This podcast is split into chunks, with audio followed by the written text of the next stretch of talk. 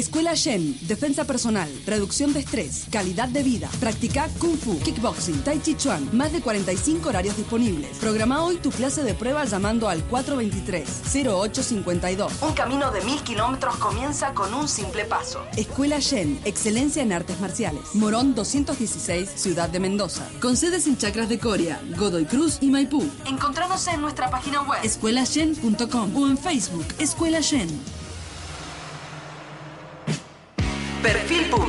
Impro Humor. Todos los miércoles a las 22 horas en Juan B. Poco, calle Juan B. Justo 836, Mendoza. En perfil público, el protagonista sos vos. Y Facebook es nuestro mejor disparador para historias de humor. Piaba Impro Teatral. Este año trabajamos a la gorra para que vos valores el teatro mendocino. Actúan Fabricio Mattioli, Agustín Camarda, Bárbara Scott, bajo la dirección de Javier Griego Falcón. Perfil público. Todos los miércoles a las 22 horas en Juan B. Poco. Hace tu reserva al 2615096827. Este espectáculo cuenta con el apoyo del Instituto Nacional del Teatro.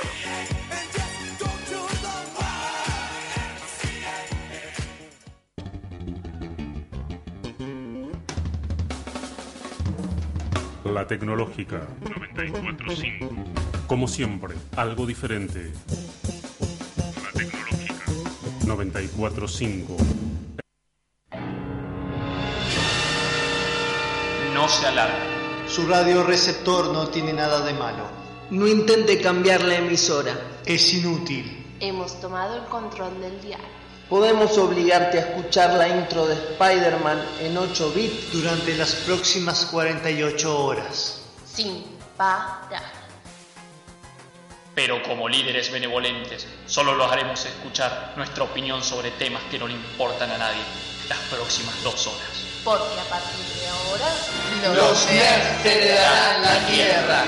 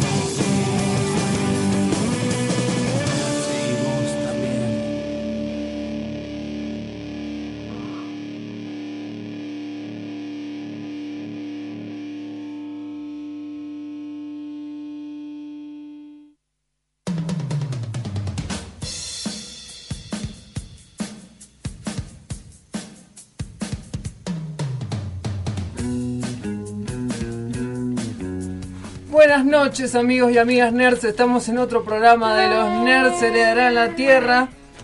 Hoy es lunes 26 y estamos muy contentos de iniciar este programa, pero quien les habla que es Mosca Covalente, o sea, Paul Noverol, arroba Mosca Covalente, no está solo, sino que está acompañado de...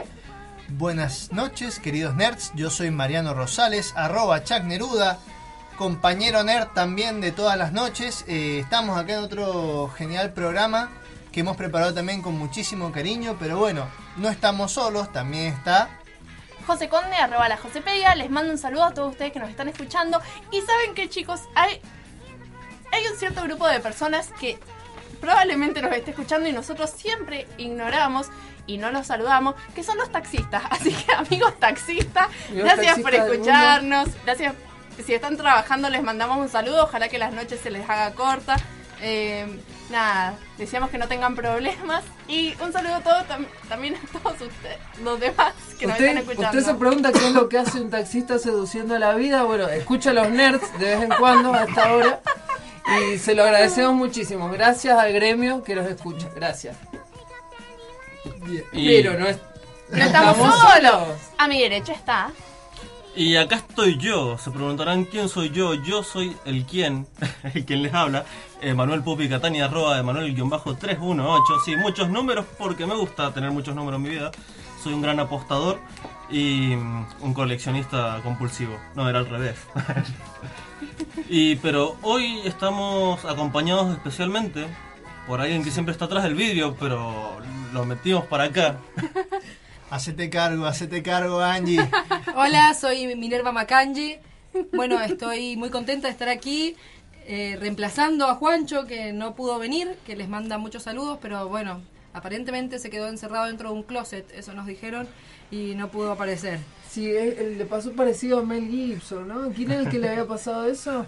Ah, no, no sé. El- En South sí, Park. Sí, sí, Mel Gibson. Sí, vamos a ver si llamamos a John Travolta para que vaya a rescatar a Juancho. Interesante.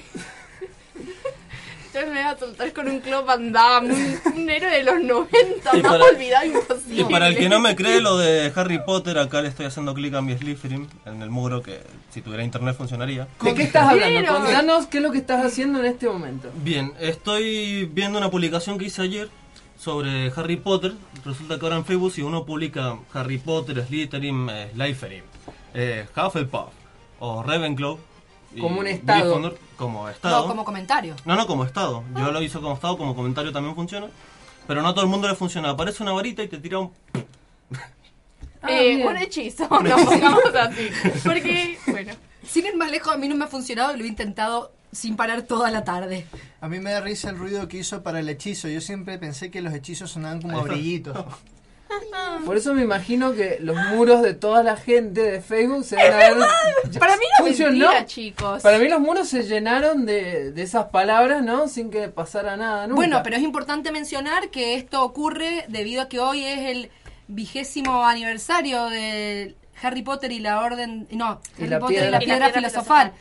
Es decir, que Del hace... libro o de la película. Del libro. Es decir, que hace 20 años que tenemos Pottermanía y eso que parece que fuese hace tan poco. Chicos, eh, tenemos un programa especial de Harry Potter que pueden escuchar si se meten a Evox, a nuestra página en Evox. Una- Que pueden buscarlo como los nerds de la Tierra en Google. Una última cosa sobre Harry Potter. Hoy me mostraron un, un servidor de Minecraft. sin ir al- que es como un servidor de rol. Pero en vivo mientras vas jugando con un montón de boludeces que le han implementado de mods al Minecraft. Para que no sea el Minecraft y si no sea el Hogwarts. Y hay un montón de gente que se lo toma en serio y se pone como a trabajar de profesores ahí. Fue muy loco y no lo pude probar porque no tengo el Minecraft original. Qué bueno, bueno, esa es la genialidad de Minecraft, de que te podés bajar mods hechos por cualquier y persona cambias el juego totalmente. que te cambian el juego y lo transforman en otro. Bueno, pero a mí me interesa saber qué mods de Minecraft Minecraft usan ustedes, así que nos los pueden hacer saber a través de a, a través de Facebook. A los nerds de la tierra, perdón, www.facebook.com barra los nerds de la tierra, MDZ barra. O nuestro Twitter, que es. Arroba los nerds MDZ. Sí, MZ era el Instagram. A través de nuestro número de teléfono. Nuestro número de teléfono es 5244-555. Y nuestro Instagram. Que es los Nerds MDZ. Pero también tenemos, tenemos el, nuestra vía de comunicación que Vía es el WhatsApp y WhatsApp, Telegram. Eso que es bien. 0261 559-2826. Somos tan alternativos que ya tenemos Telegram, chicos. No siempre lo tuvimos, pero como no muchos lo usan acá. También pueden entrar a nuestro Grinder. No, A nuestra página de Vines. un chiste a tono con la temática del programa que será revelada más adelante. Ahora, ¿por qué no pasamos un poco de actualidad? Cuéntenos, ¿qué es lo que ha pasado en la semana nerd? Bueno, eh, hoy vamos a hablar de actualidad. eh, vamos a hablar de algo que nos había quedado pendiente desde hacía bastantes lunes que no tratábamos, que es el tema de la literatura. Literatura de fantasía y ciencia ficción. ¡Doble woohoo! Y literatura argentina. Triple principalmente. hay, un- hay una editorial que es Random House que ha sacado varias Uh, novedades. Random House Mondadori. Todo lo que sea random tiene mi atención. Bueno, es una, una de las grandes editoriales que se dedica eh, acá en Argentina a sacar textos eh, de fantasía y ciencia ficción, no exclusivamente, pero es de las que le dan un poco de atención a este género. Y tenemos dos grandes novedades de autores que ya nos han dado, eh, ya nos han dado grandes obras antes. En primer, en primer lugar tenemos el, el libro Chamamé de Leo Yola. No sé si le suena el nombre de Leo Yola. Para nada, por favor. Bueno, Leo Yola es el autor de la novela Kryptonita. Ah, a mí sí me sonaba, pero Bien. pequeño detalle. A ver, el, el estilo de Leo Yola en realidad es principalmente una prosa muy, muy dinámica, muy entretenida, que utiliza muchos elementos de, de lo que sería el, el policial, el western, eh, de elementos pulp clásicos, pero en un entorno eh, muy familiar, muy costumbrista y con muchos argentinismos. Bueno, el tema de, ya, ya sabemos lo que es eh, Kryptonita. Kryptonita son superhéroes, básicamente su- una parodia de los superhéroes que los sitúa en Argentina y más bien... eh, En la- en- sí, en, en, digamos, en la marginalidad de Argentina. Igual no, no sé si es una parodia, no sería como. Porque creo que tienen el permiso de, de parte de DC Warner para hacer los ¿Cómo que se considerará Como un, un un universo- Elseworld, un universo paralelo? Y en realidad hay que ver el alcance del término parodia y eso no es lo que nos va a ocupar este programa, así que continuemos. adelante. Sí.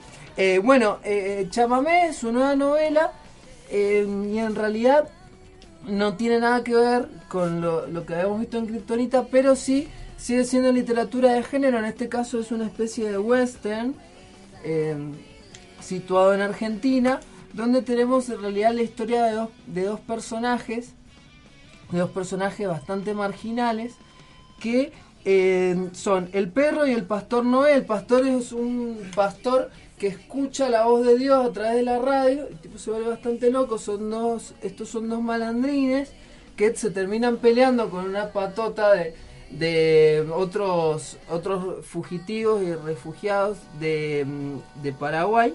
Y al final eh, el pastor Noé termina traicionando al perro. Entonces es una historia de venganza eh, de venganza con todo el tinte, de- digamos, Pulp Fiction, esa onda medio Tarantino, con una, con una prosa bien argentina que le da un toque muy especial. Este, esta novela se ganó el premio Daniel Hammett a la novela policial porque también tiene elementos policiales, no solamente una historia de pandilleros.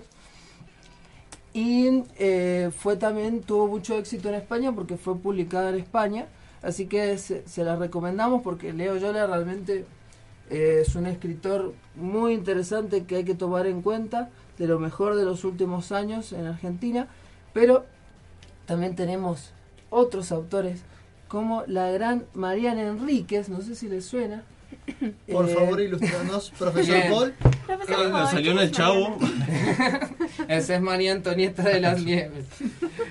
Eh, Ma- Mariana Enríquez es eh, una de las mejores autoras argentinas también eh, contemporáneas, más, más del lado de lo que sería el terror, en un enfoque parecido a Leo Viola, en el sentido de que toma siempre elementos de la marginalidad, eh, su- sus historias de terror suelen estar en escenarios de villa miseria, relacionados con, por ejemplo, temáticas de los cultos populares argentinos como el gauchito Gil, o el tema de, siempre está presente el tema del lesbianismo, de las relaciones homosexuales, de, toda la, la urbe y, y toda, toda la vida baja, ¿no? Entonces, lo que se considera baja. ¿Qué es la cuestión?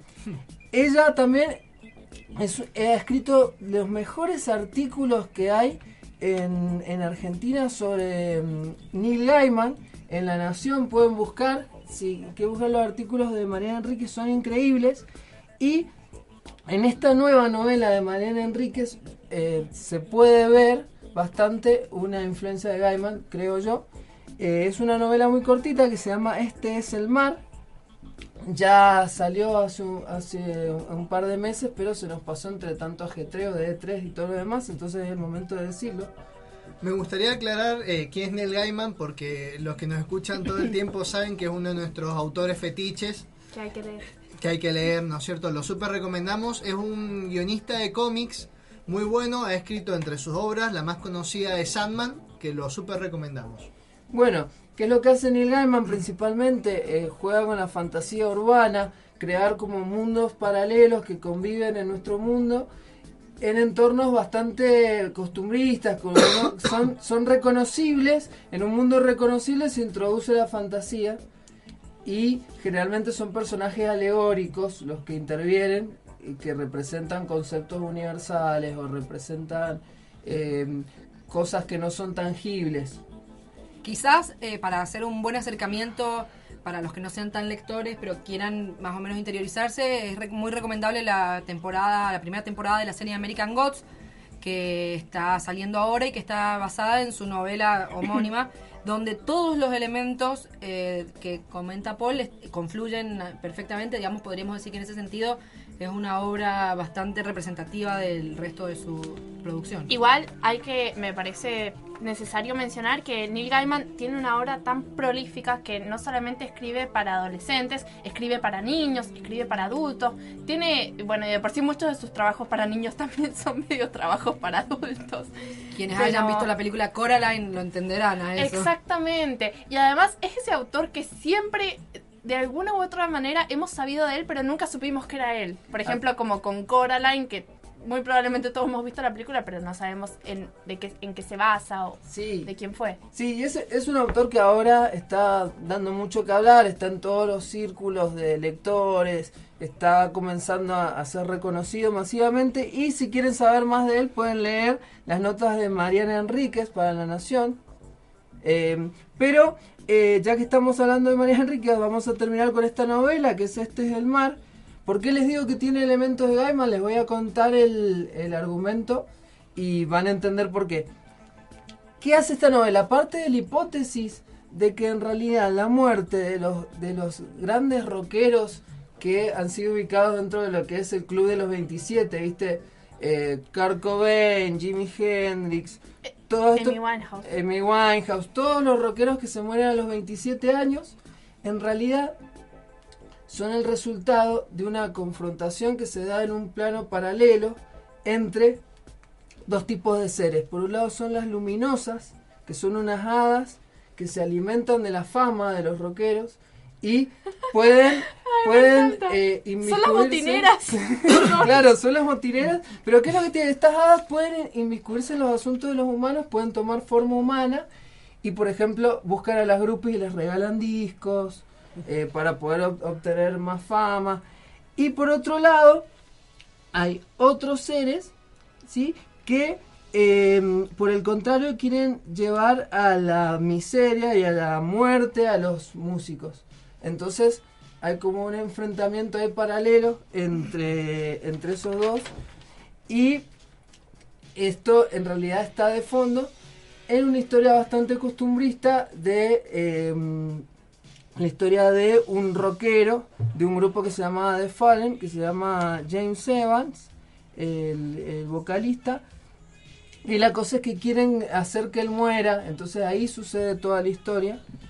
Y mm, es una novela muy cortita que se la recomendamos muchísimo eh, porque Mariana Enríquez es garantía de calidad, está dando mucho que hablar. Y el año pasado también recomendamos otra de sus novelas, eh, como de lo mejor del año pasado, y lo vamos a volver a hacer, que es Las cosas que perdimos en el fuego. Que, perdón, me voy a retratar, no es una novela, sino que es un conjunto de cuentos. Ahí de fondo la canción justo que, venía hacia la radio caminando, bajo la lluvia, estaba sonando esto de fondo en mis auriculares y ahora está de vuelta acá.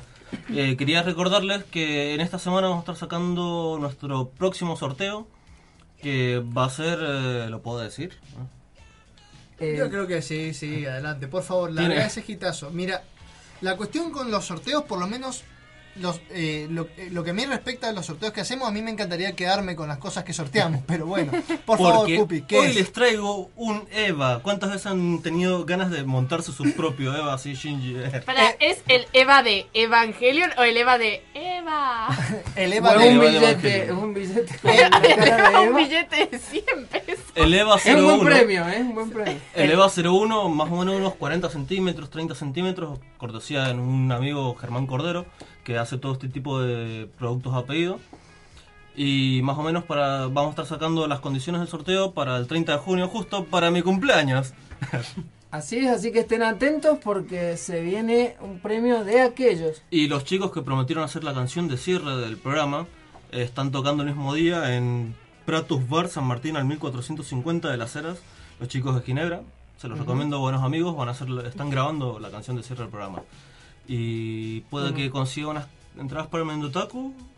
Ah, bien, ahí porque entra ya que estamos, se viene el Mendotaku Winter Edition. Faltan dos semanas. Faltan dos semanas, pero estén atentos porque se viene con todo. Siempre, siempre vamos a estar ahí en el Mendotaku bancándolos. Pero no es el único evento que tenemos eh, esta, eh, en las cercanías, sino que también está el Plaga Festival eh, con el Festival Multifruta 2. eh, van a ver, es el nuevo ciclo de Plaga Festival. Y van a ver bandas como Girl Crash, Old Hood, Chor Inferno, Killer Venus y Calliope. Así que si, si quieren darse una vuelta va a ser el sábado 3 de junio a partir de las 23 horas. Y además también tenemos eh, los muchachos de eh, Matabusanos, Los Blandos, los Bucéfalo. Bien, ¿lo acabas de decir? Ya los Eh, dijiste vos recién. Ah, los dije. Bueno, eh, no, Calíope se repite porque van a estar en los dos. Pero lo importante es que van a estar en el Parador del Viento, del Chayao. Eh, y entre ellos van a estar los, los chicos de los Blandos, que es el grupo de Máximo Lorda, que estuvo hasta recién, que es el, el li- el- uno de los integrantes de Otoño. Que estuvo. que es quienes cantan la canción De de, los apertura nerds. de los nerds. Así Eternamente agradecidos. Vayan a verlo, no solo a ellos, a los blandos, sino a todos eh, los que van a estar presentándose en el Parador del Viento. Y mm, además, además tenemos eh, las- la Semana de Cultura China, el ciclo de cine chino que empieza mañana a partir de las 18 horas y hasta el viernes. Pueden eh, ver todo el cine chino que quieran, hay películas que, por lo menos para mí, tienen pinta interesante. En la Universidad de Congreso. Sí, y además eh, no es solo eso, también hay una actividad de charlas por las mañanas y por las tardes. Tienen que inscribirse, pero la inscripción es gratuita, chicos, y les dan certificados por participar. Eh, charlas de caligrafía china, de, mm, eh, no sé, como de todo, prácticamente. Todo lo chino que quieran hacer en su vida lo van a poder hacer en la Universidad de Congreso a partir de mañana, eh, desde la mañana y a, a las 6 de la tarde está el ciclo de cine. Y recuerden que este es el último viernes que se pasan las películas de Estudio Ghibli por el Le Parc. Ah, tienen que ir a las 9 de la noche porque si no se agotan las entradas gratis, pero hay que sacar entradas.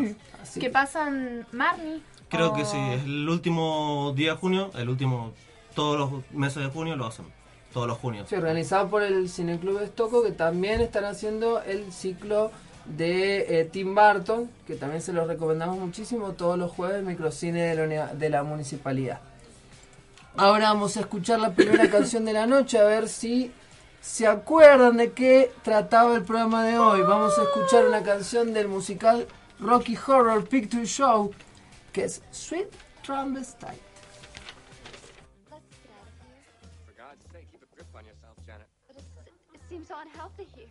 It's just a party, Janet. Well, I want to go. Well, we can't go anywhere till I get to a phone. Well, then ask the butler or someone. Just a moment, Janet. We don't want to interfere with their celebrations. This isn't the Junior Chamber of Commerce, Brad. They're probably foreigners with ways different than our own. They may do some more folk dancing. Look, I'm cold, I'm wet, and I'm just plain scared. I'm here. There's nothing to worry about.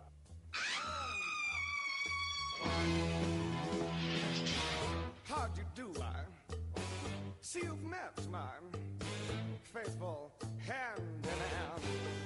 He's just a little brought down because when you knocked, he thought you were the candy man. Don't get strung out by the way I look. Don't judge a book by its cover. I'm not much of a man by the light of day, but by night I'm one hell of a lover. I'm just a sweet transvestite from transsexual Transylvania. Let me show you a rhyme, maybe play you a sign. You look like you're both pretty groovy. Or if you want something visual that's not too abysmal, we could take in an old Steve Reeves movie. I'm glad we caught you at home. Could we use your phone? We're both in a bit of a hurry. Right. We'll just say where we are, then go back to the car. Don't to be any worry. Well, you got caught with a flat world. How about that? Well, babies, don't you panic. By the light of the night, it'll all seem alright. I'll get you a satanic mechanic. I'm just a sweet transvestite from transsexual Transylvania. Why don't you stay for the night? Or maybe a bite. I could show you my favorite obsession. I've been making a man with blonde hair and a tan, and he's good for relieving my tension. I'm just a sweet transvestite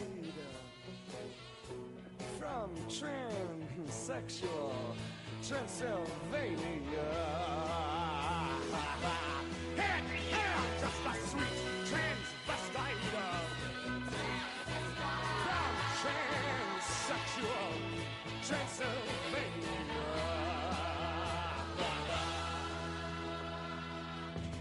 So, come up to the lab and see what's on the slab.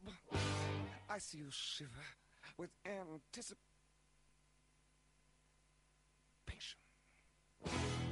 But maybe the rain is really to blame. So I'll remove the cause. but not the symptom. Estudiar idiomas e informática en la UTN nunca estuvo tan cerca. El centro de capacitación trasladó sus oficinas a Rodríguez 273 de Ciudad. Acércate. Podés estudiar inglés, portugués, italiano o francés. Operador de PC, páginas web, tango gestión, AutoCAD y mucho más. Centro de capacitación de la UTN. Certificados oficiales en todos los cursos. Capacitación a personal de empresas en cursos específicos. Capacitación. In Company. Estudiar idiomas e informática en la UTN nunca estuvo tan cerca. Rodríguez 273 de Ciudad. Teléfonos 5244-593, 5244-511. Mails informática arroba frm.utn.edu.ar. Idiomas arroba frm.utn.edu.ar. ¿Te gustaría grabar un disco con tu banda? Que tu música suene en el top 10 del ranking de todas las radios del país. Una gira con shows en las principales ciudades del mundo. Fama, fiestas de las buenas, viajes en avión. A mí también. Pero bueno, primero lo primero. Si no tenés ni un puto demo, no te vas a ir de gira ni a ahogarte. Eche, mira. Pineo, Espacio Sonoro. Estudio de grabación. Sala de ensayos. 155 945 503. Fijo. 497 8516. Y en Facebook, Pineo. Espacio Sonoro. UTN. Una universidad, una radio. Una alternativa de una. Mamá, Papá, tengo algo que confesarles. yo misma lo he estado considerando durante varios meses, Y hasta años. pero nunca estuve muy segura Pensaba que era una etapa. que se me iba a pasar cuando terminara la adolescencia. Pero cuando uno ya es más grande y tiene su personalidad desarrollada, Uno ya sabe quién es. Y hay cosas en nuestra vida que no definen lo que somos. pero esto sí. Y creo que es hora de dejar de ocultarlo y abrazar con orgullo lo que soy. Ya no puedo seguir viviendo una mentira. Papá, mamá. Soy nerd. Soy nerd. Mientras tanto, en otra casa nerd, No, no, mi hijo. ¿Qué hice mal? Decime.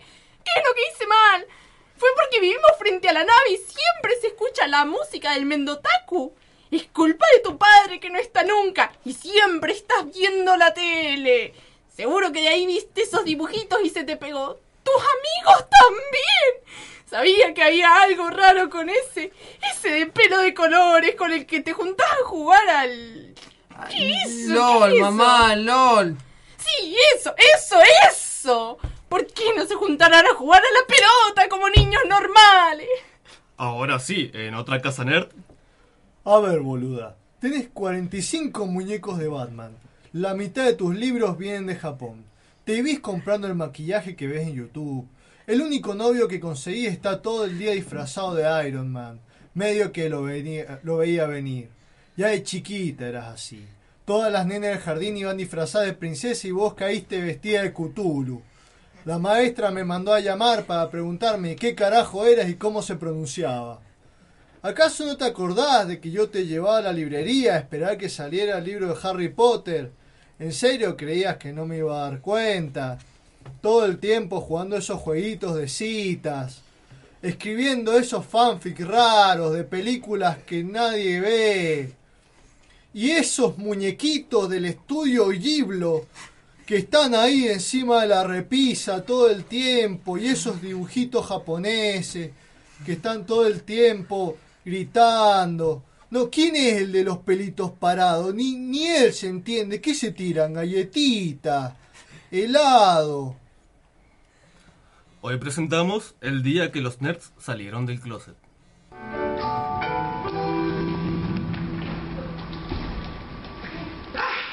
Una tarde tranquila y en soledad con mi libro favorito. Secreto en la montaña. Nicky no está acá para molestarme. ¿Qué más le puedo pedir a la vida, no? ¡Hola, Rob! Hola, Nicky. No sabés lo que me pasó esta mañana en el tren. Un tipo se me puso demasiado mm, amistoso. Yo creo que él pensó que yo era gay. Nicky, ¿por qué habría de importarme eso a mí? No, Eh, bueno. A ver, contame qué comiste hoy. Roddy, no hace falta que te pongas a la defensiva. ¡No estoy a la defensiva! A ver, ¿por qué no hablamos de cosas de hombres? ¿Sí? ¿Por qué no hablamos de fútbol o hablamos de... fútbol? Bueno, no quise decir nada con eso, Rod. Me parece que es algo de lo que deberíamos poder hablar, ¿no? Esto no es una conversación. Pero... Estoy leyendo. Fueras gay, Ay, por favor, Nicky. estaría ok. Y juro que ah, sería tu amigo. Si en tu lugar sosegar estar,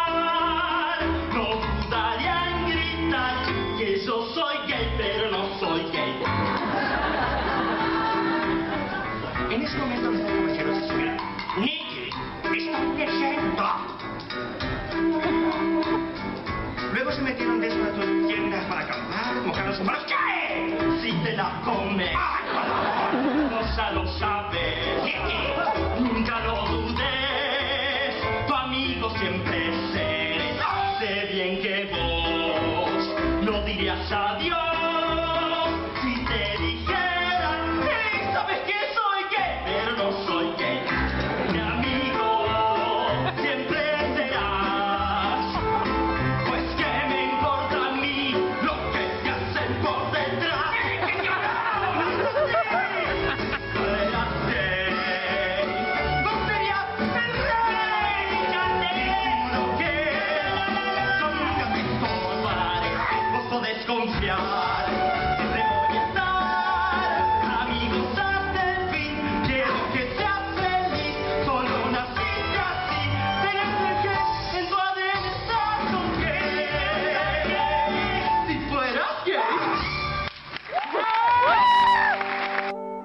Imaginas un mundo en el que Dross habla por cadena nacional?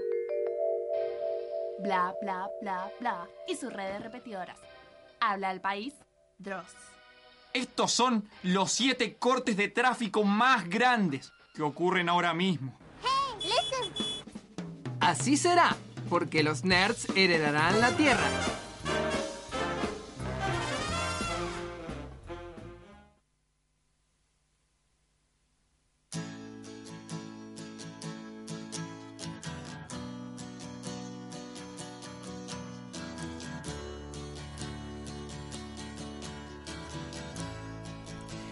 Y acá estamos en otro programa, en otro bloque de los nerds heredarán la Tierra.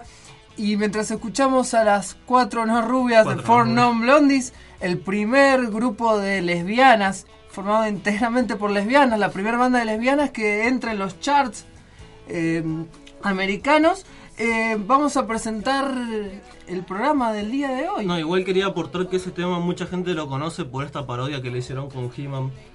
Que... Ay, sí. Sí, que aparece. He-Man can- aparece Cantando. He-Man cantando y atrás un montón de colorcitos y brillitos. Claro, es que He-Man justo tenía un peinado muy similar a alguna de las integrantes, pero que por cierto ninguna era rubia, por eso el nombre, las cuatro no rubias. Pero conocemos mucho más esta canción por la serie últimamente, ¿no? Por la serie Sense8, donde tiene una parte muy importante en uno de los episodios. Y antes de ponernos a hablar de este tipo de series que introducen las temáticas queer, LGBT, vamos a hablar de, de eso el día de hoy, de nuestro el tema del programa que es el orgullo LGBT. Pero para eso necesitamos, como siempre, una introducción. Alguien que nos meta en el tema, que nos... que nos diga qué rayos es LGTB y por qué a veces le agregan más, más letras. Y que nos dé también un marco teórico. Así que estamos acá con Minerva Macanji. ¿Querés explicarnos un poco cómo es este tema? Bueno, sí. eh, bueno, LGBT es la sigla, digamos, más común, digamos, que se utiliza para nombrar al a todo el colectivo que engloba aquellas personas que cuya orientación sexual o, ori- o orienta- o, mm, identidad de género no entrarían dentro de lo heteronormativo o considerado eh, normativo en una sociedad regida por lo heterosexual. Eh, la sigla LGBT viene del significa lesbianas, gays, bisexuales y transexuales. Podemos encontrarlas incluidas en la letra, eh, otras letras como puede ser otra T por travestis, otra T por transgénero, una I por intersexuales. Digamos, en sí es un... A mí me gusta un poco más el concepto queer, que me parece que engloba un poco más todo lo que son todo aquello que se, se aleja del concepto binario de mujer, hombre, heterosexual, para eh, explorar otros conceptos dentro de la sexualidad, de la orientación sexual eh, y el género. Igual queer significa extraño, como raro, ¿no? Eh, termi- empieza siendo un término despectivo, ¿no? Y después cambia de significación. A ver, el- la teoría queer surge del, del uso que muchos, eh, digamos, personas utilizan en el inglés particularmente, es muy específico, muy claro, porque la palabra heterosexual se dice straight, que sería derecho. Por lo tanto, se utiliza la palabra queer como un, en español sería como un rarito. Entonces, este, lo que se hace es tomar el concepto de queer, que también significa como, como em, retorcido, anómalo, para Claro, hablar como que se desvía. Exactamente, desviado. Sería eh, Desviado. Totalmente, de de hecho. hecho, la, la traducción Eso. más literal, digamos, que más gente utilizaría en este se- sentido es desviado. Se utiliza para englobar a todos aquellos eh, personas que no se sienten incluidos dentro de la tradicional eh, forma de ver el mundo de forma binaria, es decir, en hombre o mujer heterosexual. Me parece importante igual hacer una diferenciación, que es algo que para lo que vamos a hablar después del programa es interesante, entre lo que puede ser lo que se considera sexo, género y orientación sexual. El sexo se considera que es aquello con lo cual uno nace, es decir, la genitalia, digamos. Eh, uno tiene genitales femeninos o genitales masculinos. Genitalia me suena a un lugar al que me gustaría viajar. Eh, Bueno, no, no vamos a cumplir tu- tus fantasías de, de lugares Bueno, me, me maravillosos. imagino un lugar, ¿no? Con mucho sexo libre. Bueno, sí, eh, ponele. Eh, Se están riendo, quiero solamente decir que se están riendo a- tan fuerte afuera de la sala que se escucha acá adentro. Nada. Mientras, mientras mucha chicos. gente espera llegar a genitalia, eh, vamos a continuar con nuestro es programa. como una especie de planeta para mí, igual. Claro. Planeta El es, es un capítulo perdido del Principito que no salió, no salió a luz, Eh, donde viaja genital. ¿Ustedes ya sacaron el Me enorgullece ahí en el Facebook? Sí, lo tengo desde el día que salió, más o menos. Eso sí lo pude sacar, a diferencia de lo de Harry Potter. Y le agradecemos a nuestros oyentes nerds que han llenado nuestras publicaciones de Facebook del día de hoy con enorgullece. Bueno, pero diferente, a diferencia del sexo, se difere- eh, digamos, el sexo es esto, lo físico que un- con lo que una persona nace. Pero después está el género. ¿Qué es el género? El género de alguna manera es una, eh, son las concepciones que pesan sobre cada sexo. Es decir, sobre ser mujer o ser hombre, ¿qué significa ser mujer o ser hombre? Es una construcción. Es una construcción social que eh, puede una persona puede identificarse con el sexo, con el género del sexo que nació o no. Y ahí es donde surgen eh, los travestis, los transexuales y los transgéneros. Y dentro de eso, cada uno puede tener su orientación sexual, ¿verdad? Claro, su orientación sexual. Es decir, la orientación sexual, ¿a qué se refiere? Si es- te sentís atraído hacia hombres o hacia mujeres o hacia ambos. Están también las, in- las intersexualidades. Sí, sí, tenemos el, el- el caso, digamos, de las intersexualidades, del que vamos a hablar enseguida. Este, pero mm, principalmente, ¿a qué se refiere esto? Es el, el tema de la, de la orientación sexual. Vos podés nacer hombre, identificarte con una mujer, pero estar atraído sexualmente hacia las mujeres. Es el caso, por ejemplo, para quienes hayan visto Sense8, del personaje de Nomi, que es una chica trans que Que- está de novia con una mujer, digamos. Claro, es la prota digamos, eh, es una serie que no tiene protagonistas, tiene muchos protagonistas en realidad, y uno de ellos es, es Nomi. Pero es la protagonista porque digamos que todos sabemos que es un poco la representación de las hermanas Wachowski. Es el alter ego Wachowski, una hacker eh, transexual, antisistema. O sea, Wachowski. es un. Nació hombre, se identifica con mujer, pero de todas maneras le gustan las mujeres. Sí, Ajá. sí, sí. Acá un oyente aporta otro y dice, o hacia ninguno, como los asexuados como yo. Bueno, sí. no sé también. dónde sacó que yo era un asexuado.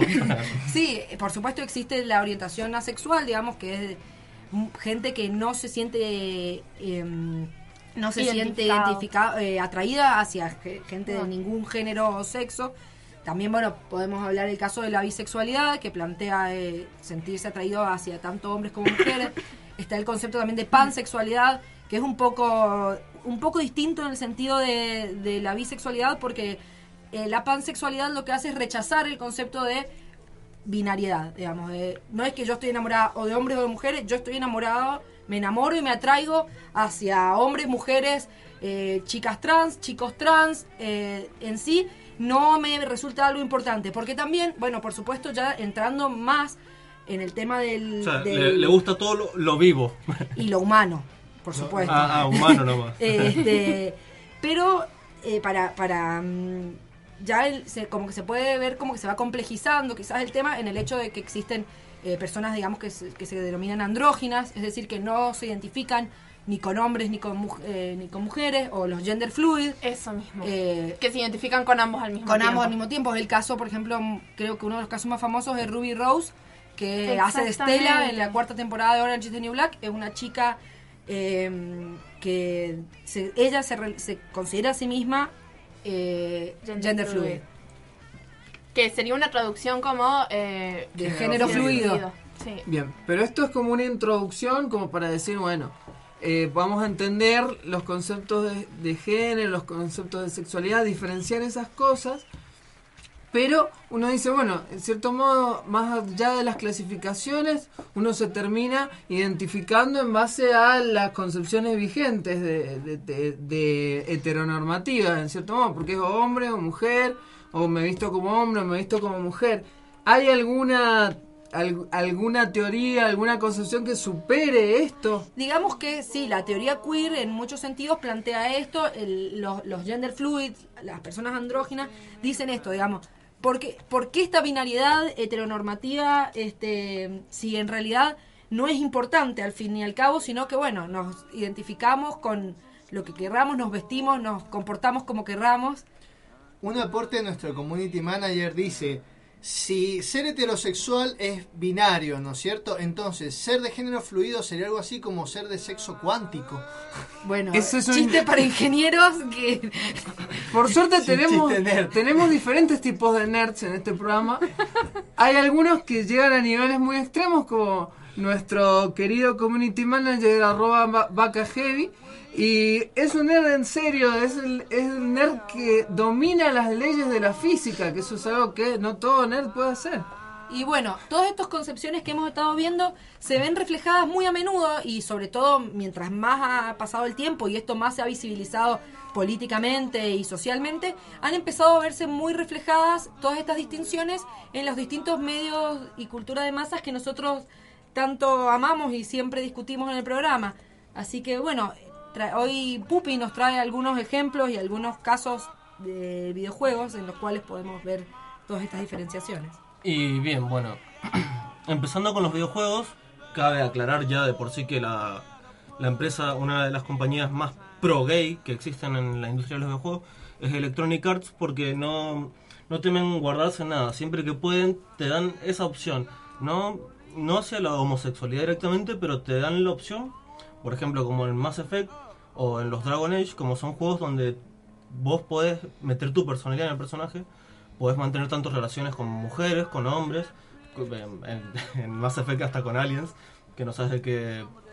Sí, eso es algo Si muy tienen propio. pipí o cucú. Claro, es muy propio de la ciencia ficción eso, que lo, lo vamos a hablar más tarde, pero se utiliza la ciencia ficción para hacer eso, para no diferenciar de género. Claro, digamos que los aliens podrían ser gender fluid. Claro, totalmente. Sí, eso es algo que hace que ese género tenga una ventaja con respecto a otros que puede, a- y a partir de la ficción, justificar estas relaciones Igual, abiertas. esto no es tan, o sea, no es tan de libre expresión como parece porque en muchos países retrógradas, retrógradas eh, prohíben este tipo de juegos por contener ese contenido homosexual y no salen directamente a la venta en, esos países. Son unos problemas que también tuvo uno de los de Witcher, que tenía la opción de una relación media rara y fue censurado. Y pero volvamos más atrás en el tiempo. Acá tengo la presencia de- del primer travesti en un videojuego. el primer traba en un videojuego. en Super Mario Bros. En el 2.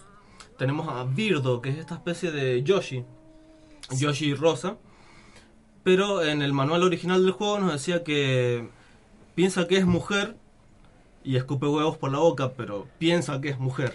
En realidad están diciendo que es Claro. hombre. Y siempre ha sido, será el personaje transgénero, el primer travesti Sí, en los es muy interesante eso porque primero que uno siempre se encuentra sorpresas en los manuales de los juegos, por ejemplo, lo de esa época, sobre todo de finales de los 80, muchísimo. Y por ejemplo nos podemos enterar que eh, en realidad los bloques de Mario Bros es, es gente que ha sido sometida a una maldición, entonces estás... Estás matando gente. Sí, es todo. gracioso lo de los manuales, porque vos a veces el- el- los juegos estaban tan limitados que vos no tenías la historia. Entonces de pronto estabas disparando y decías, che, pero espérate, ¿por qué estoy matando gente? Y te fijabas en el manual y de pronto eras un genocida. Pero muchas veces el manual ni siquiera lo, escri- lo escribían en, en relación con lo que habían pensado el juego, entonces por ahí a veces inventaban esas historias. No todas las empresas se interesaban tanto por las historias que estaban en los manuales. Por eso esto. ¿Qué pasa? Yo siempre relacioné a Birdo con Yoshi, yo pensé que era una especie de novia de Yoshi. No, no. Bueno, no, no, no. No bueno, sabemos. podría no, ser. no, Podría ser porque no ser. es algo excluyente. Hay que leer más manuales. Hay que esperar a que salga el manual ahora. Ah, y eso, anunciaron la Super NES Mini. Y con un juego exclusivo va a salir el Star Fox 2, exclusivo para la Super NES Mini. Listo, volviendo al tema.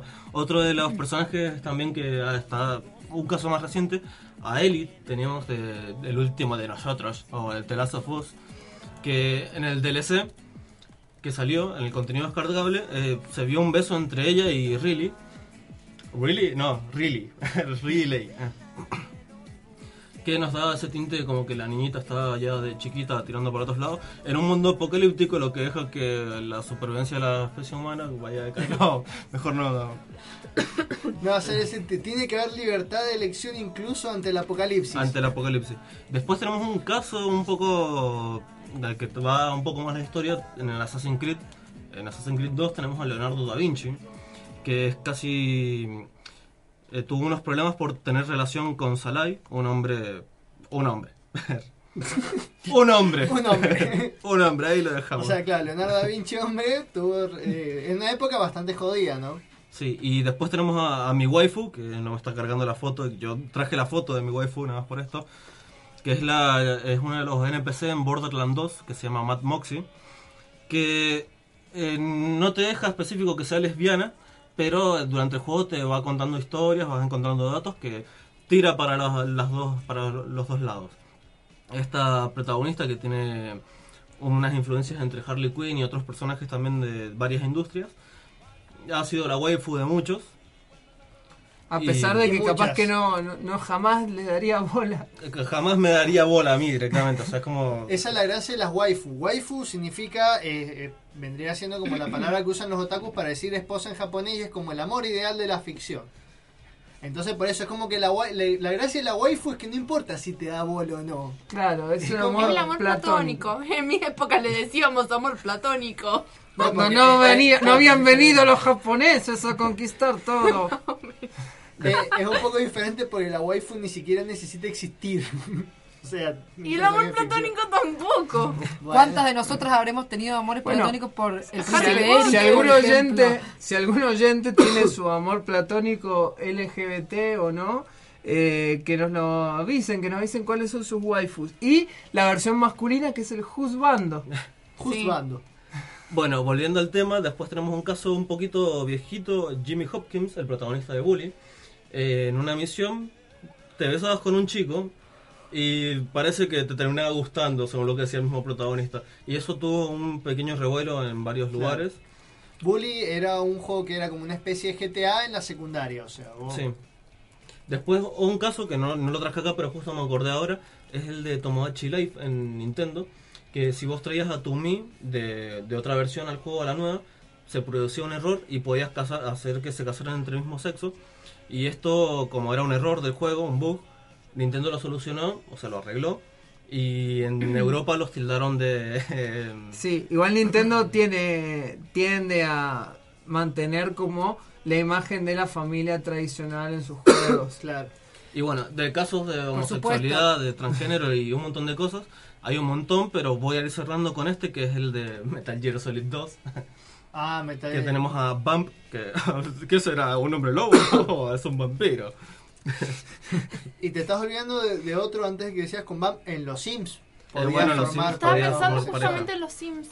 Bueno, perdón. Pero eso es como el caso que dije, es de Claro, Electronic sí. Arts. Ah, es de es de Electronic Arts y es como ahí... Tenés esa libertad de que Sí, es como vos quieras. Electronic Arts es la empresa más Claro. pro gay. Como Es más, si te ofende, no, lo- Claro, no si te ofende, lo- que los, flacos, eso. Los flacos contrataron un grupo de, de gente que se hiciera pasar como católicos en la puerta del E3 en un evento para que hicieran publicidad a su juego. Bueno, Por el contanos- Dante's Inferno, ahora que me acuerdo. Contanos sobre Bump de Metal Gear. Bueno, en Sons of Liberty eh, se nos confiesa un- se nos confiesa a nosotros a, a Solid Snake el Bump, que es un vampiro.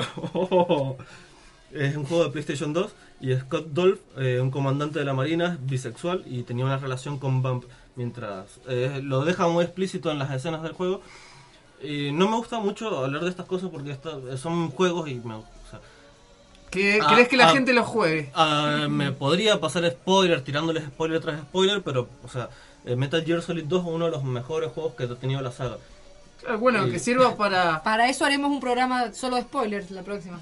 Claro, el día que hagamos el programa de Mi spoiler... hermana va a estar tan feliz. Le mando un beso. Y bueno, Metal Gear Solid 2 es uno de los tres únicos buenos juegos que ha tenido la saga Metal Gear. Bueno, Como para tirar bardo. Y se ríe para colmo. Bueno, sabiendo que los ya que, no- conocen la saga ya que nos estamos ofender. ya que nos estamos saliendo un poco de tema eh, mejor creo que es el momento de ir una tanda y, y pasar a, a la próxima canción que vamos a escuchar. Estuvimos hablando mucho de Sense8, la serie de las hermanas Wachowski, que bueno, lamentablemente fue cancelada. Bueno, ¿se acuerdan de los hermanos Wachowski? Bueno, eh, se cambiaron de sexo, ahora son las volvieron dos pero en hermanas. forma de hermanas. Primero se cambió una, después la otra. Primero fue Lana, ¿verdad? Primero fue Lana. Y ahora es Lili. Lina. Lili. Lili. Ahora Perdón. Lili y Lana, las dos hermanas Wachowski, bueno, hicieron esta serie Sense8 que rompe todos los conceptos de género que existen para mí. Son ocho personajes que de manera sobrenatural están relacionadas entre sí. Las que quieren ver la serie, a pesar de que lamentablemente ha sido cancelada, igual vale la pena, sobre todo en este aspecto. Se la recomendamos a todos. Y los que han visto la serie seguro reco- recordarán esta canción porque es la que suena durante uno de los momentos cúlmines de la serie donde se da una escena de sexo que tiene características muy particulares porque no tiene ningún límite de género, orientación sexual o ubicación en el mundo. Eso es lo que iba a decir, o sea, si no respetas las leyes de la física, ¿por qué vas a respetar las leyes de género, por Dios? O sea, Bueno, los dejamos con la canción Demons de Fatboy Slim, Slim, Slim con y Macy Macy Gray. Gray.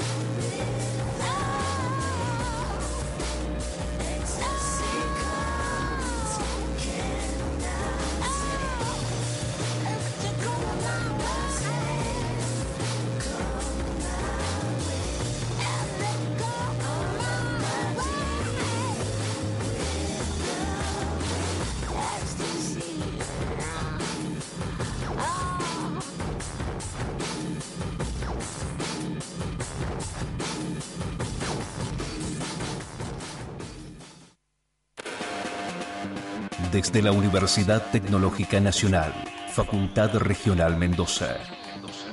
Transmite LRJ 404. FM UTN 94.5 MHz. Con estudios y planta transmisora ubicados en Rodríguez 273, en la capital de Mendoza, República Argentina.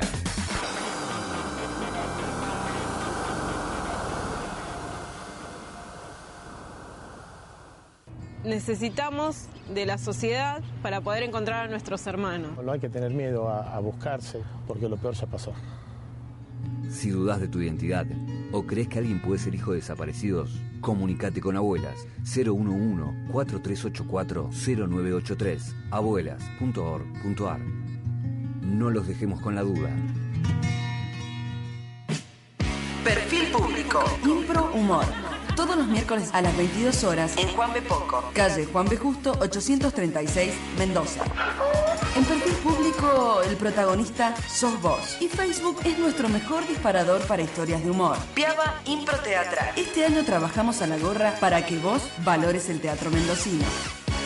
Actúan Fabricio Mattioli, Agustín Camarda, Bárbara Scott, bajo la dirección de Javier Griego Falcón. Perfil público. Todos los miércoles a las 22 horas en Juan B. Poco. Hacé tu reserva al 2615096827. Este espectáculo cuenta con el apoyo del Instituto Nacional del Teatro.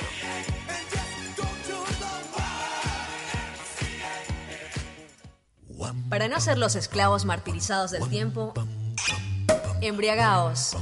Embriagados con personajes, cultura, gastronomía y maridaje. Comparte con nosotras. La culpa es del vino. Todos los miércoles de 20 a 22 por FM UTN, la 94.5.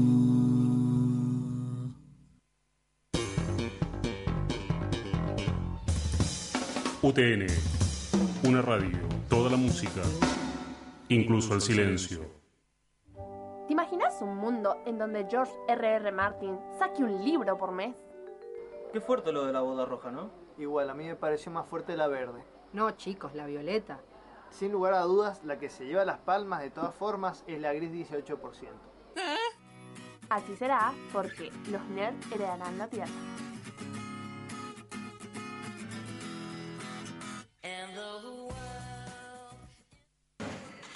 The animals, the animals, trap, trap, trap till the cages fall.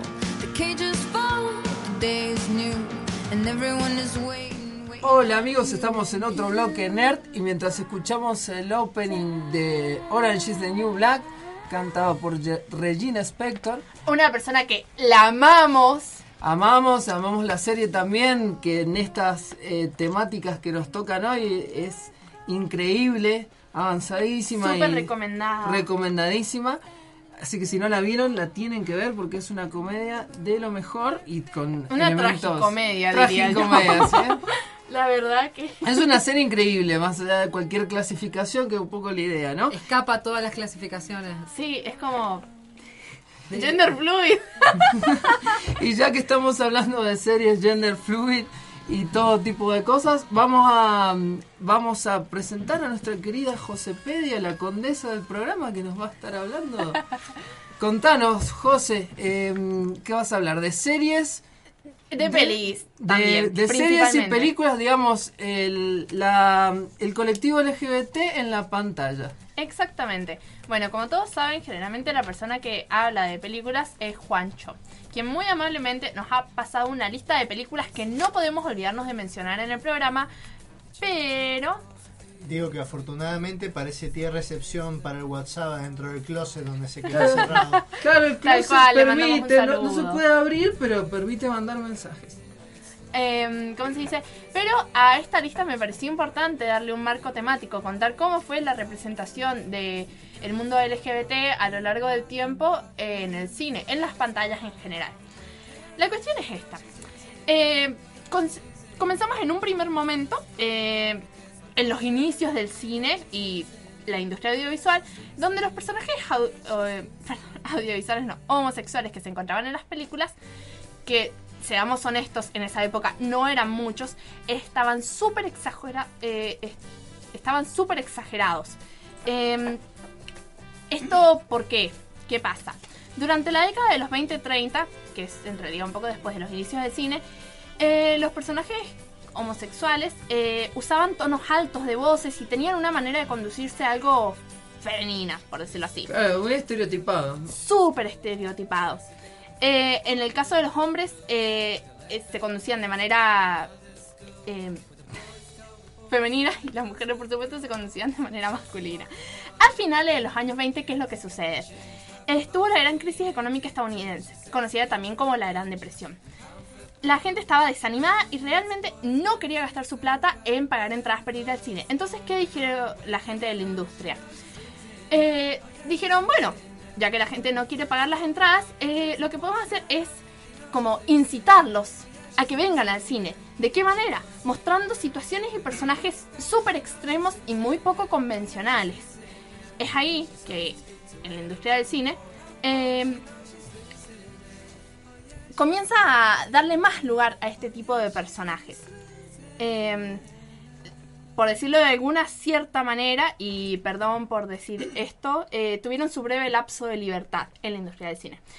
Sin embargo, sucede acá algo que me resulta siempre muy interesante y por alguna razón u otra siempre me vengo cruzando en el camino de alguna investigación que realizo, que es el famosísimo código Hayes. ¿Alguno de ustedes escuchó alguna vez hablar del código Hayes? No, José Pedia, cuéntanos.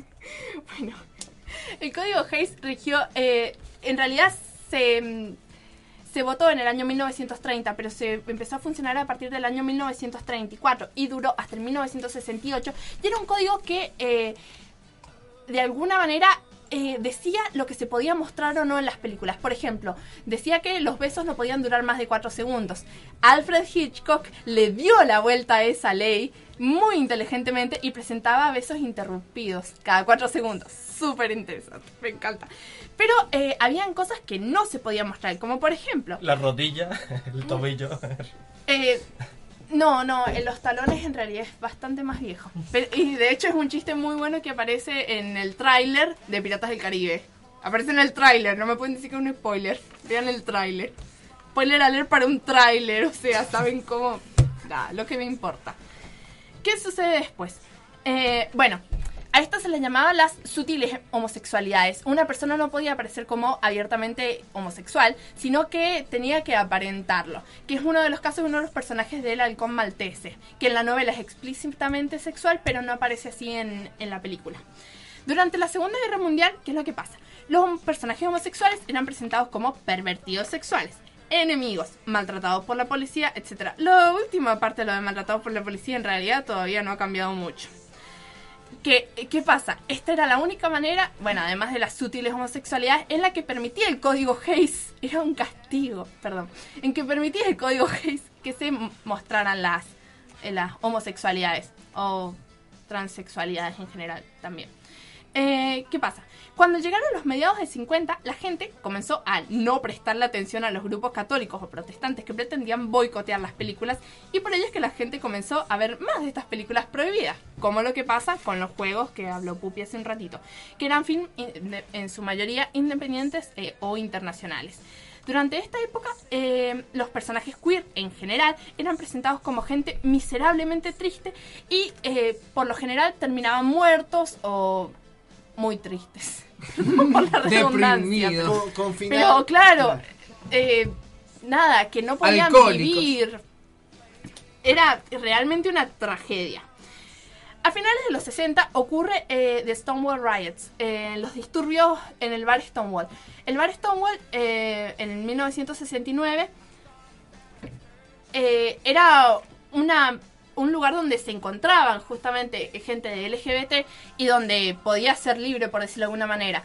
Eh, que en un momento se rebelaron en el 20, eh, en junio, creo que fue de hecho. Es que por eso lo que 23 estaba junio. me estaba Ay, contorsionando para poder decirlo. No, el 28 de julio 28. se celebra el Día del Orgullo en homenaje, digamos, a esta, esta situación episodio. trágica, este episodio trágico la masacre de Stonewall.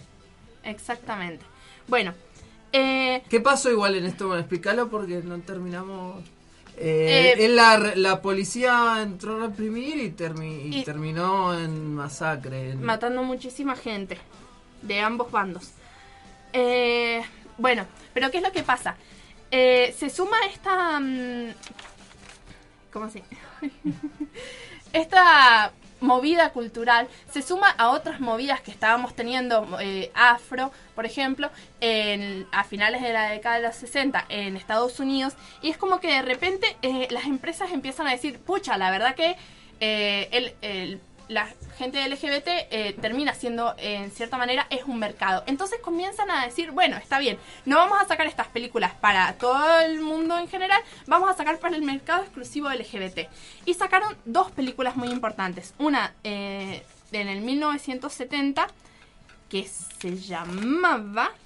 eh, perdón, los chicos de la banda, que esta fue de Warner, que no tuvo mucho éxito y después sacaron otra, MGM en realidad la sacó en el 1971 que se llamaba La fortuna en los, en los ojos de los hombres, inspirado por el soneto 29 de Shakespeare. No sé por qué dije eso, pero la verdad que es un dato que me acuerdo, completamente inútil. Eh, ¿Qué pasa? That's me.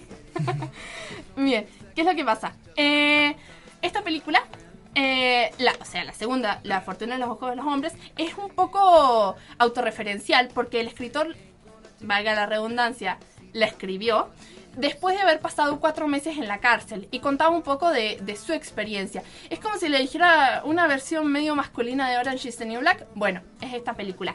Y fue la primera película que fue aceptada por la crítica eh, LGBT como eh, que realmente respetaba más los valores, a diferencia de The Boys in the Band, los chicos de la banda, en la traducción gallega. Claro, ¿qué es lo que significa eso? Que no estaban estereotipados los personajes, que no se los relaciona con una, em- con una actitud Y que no se los que no- enfermiza. eso, que no se les decía que eran enfermos. Eh, por ejemplo, eh, bueno, eh, sí, como consecuencia, la audiencia LGBT se volvió más estable en tanto las películas que las grandes compañías sacaban respondían a sus intereses y valores. Cabaret, por ejemplo, la película Cabaret es de esta época, una película preciosa donde Liza Minnelli hace una, eh, creo que el mejor rol de su vida prácticamente. Súper recomendada, un musical hermoso. Y donde una relación homosexual está completamente velada, digamos, entre los dos personajes. Se considera que, digamos, hay ciertos elementos que, que se dan de la relación entre los Y dos personajes masculinos. Claro, como es el tema todo por una escena con una cigarrera y que, que es considerada, digamos, una escena de cierta homosexualidad velada. Claro, y transforma también a Liza Minnelli en el icono homosexual. Por también, sí. Eh, bueno, eh, sin embargo, por otro lado, como, como cada lado positivo tiene su lado negativo, por decirlo así, estaba el lado homofóbico de Hollywood. Que, ¿Qué es lo que hizo? Muchos personajes representados eran, o sea, muchos de los personajes eran representados como los forajidos del grupo o personas enfermas que necesitan, abro comillas, perdón, me he olvidado de, las- de mencionar las comillas, abro comillas, necesitaban ser curadas, cierro comillas, etcétera es como, en cierta manera es como decir que ser gay era ser un blanco de bromas o eh, incluso un insulto, el famoso insulto gay, puto marica, perdón por decirlo todos al aire. Eh, bien, 1970, década del 1970. ¿Qué es lo que sucede? 1980. ¿Qué pasó en los 1980 en la historia LGBT que fue tan importante? Fue una pandemia. Ah, El SIDA. aparece el Exactamente. SIDA y, aparece asociado a la Y homosexualidad directamente. exactamente, que es tan icónico la década de los 80. La fiebre rosa. La fiebre rosa. ¿Qué es lo que pasa? Las, eh, las empresas del cine no comienzan en ese momento todavía a, eh, a representar estos casos. Eh, el- en realidad, sí, la independiente, pero el cine de Hollywood recién lo hace en el año 1800, eh, 1900, perdón, 1989 con una película que se llama Long Time Companion, que es como compañero de toda la vida. ¿Por qué le pusieron así? Otro dato Josepedia. Porque así les llamaba eh, el New York Times a, a los compañeros que se morían. A las parejas de las personas que estaban vida, eh, bueno, escribe en el obituario Long Time Companion, o sea, la pareja. Eh, que cuenta justamente eh, en un par de episodios, o sea, dentro de la película, un par de episodios, eh, varios casos de SIDA y de cómo la gente lo sufre. Está enfocado igual en una pareja y la hermana de uno de los chicos de la pareja. ¿Qué pasa después? Bueno, 1993, Filadelfia, que también empieza a hablar del VIH-Sida. Y para decir de manera general, en la década de 1900 1980, los personajes eh, le- lesbianas, gays, bisexuales y transexuales eran configurados sin pena ni gloria, simplemente y llanamente ok. Como que de momento, bueno, ya hemos avanzado un poco más, no se los, no se los evitaba, como que aparecían, pero olvídense de que iban a ser los protagonistas o los mejores amigos de los protagonistas o iban a tener un rol eh, ni primario ni secundario casi, solamente un extra, por decirlo así. Ahora, ¿qué pasa? Eh, durante la década de 1990 eh, surgió lo que se conoce como el New Queer Cinema, que este fue un movimiento en el cual los personajes, los personajes LGBT abiertamente hablaban de sus sexualidades y estaban en contra de la homofobia, la transfobia y la idea de que los gays debían ser perfectos para que la sociedad no los rechazara. Es decir, como, bueno, si yo me porto bien, no, la sociedad no tiene por qué rechazarme. Y ahí es donde viene el, el estereotipo del gay que se porta bien y habla bien y se viste bien, etcétera, todo etcétera. prolijo, sí. Y es todo prolijo, sí, tiene mejor letra que vos. ¿Por qué todo el mundo tiene mejor letra que vos? No lo entiendo. Bueno, Bueno, eso es para la sesión de psicoanálisis. ¿Y cómo te hizo sentir eso? que todo el mundo tenga mejor letra que yo imagino. Bien, en el cine mediático hollywoodense, la homosexualidad se comenzó a naturalizar a partir del 2001.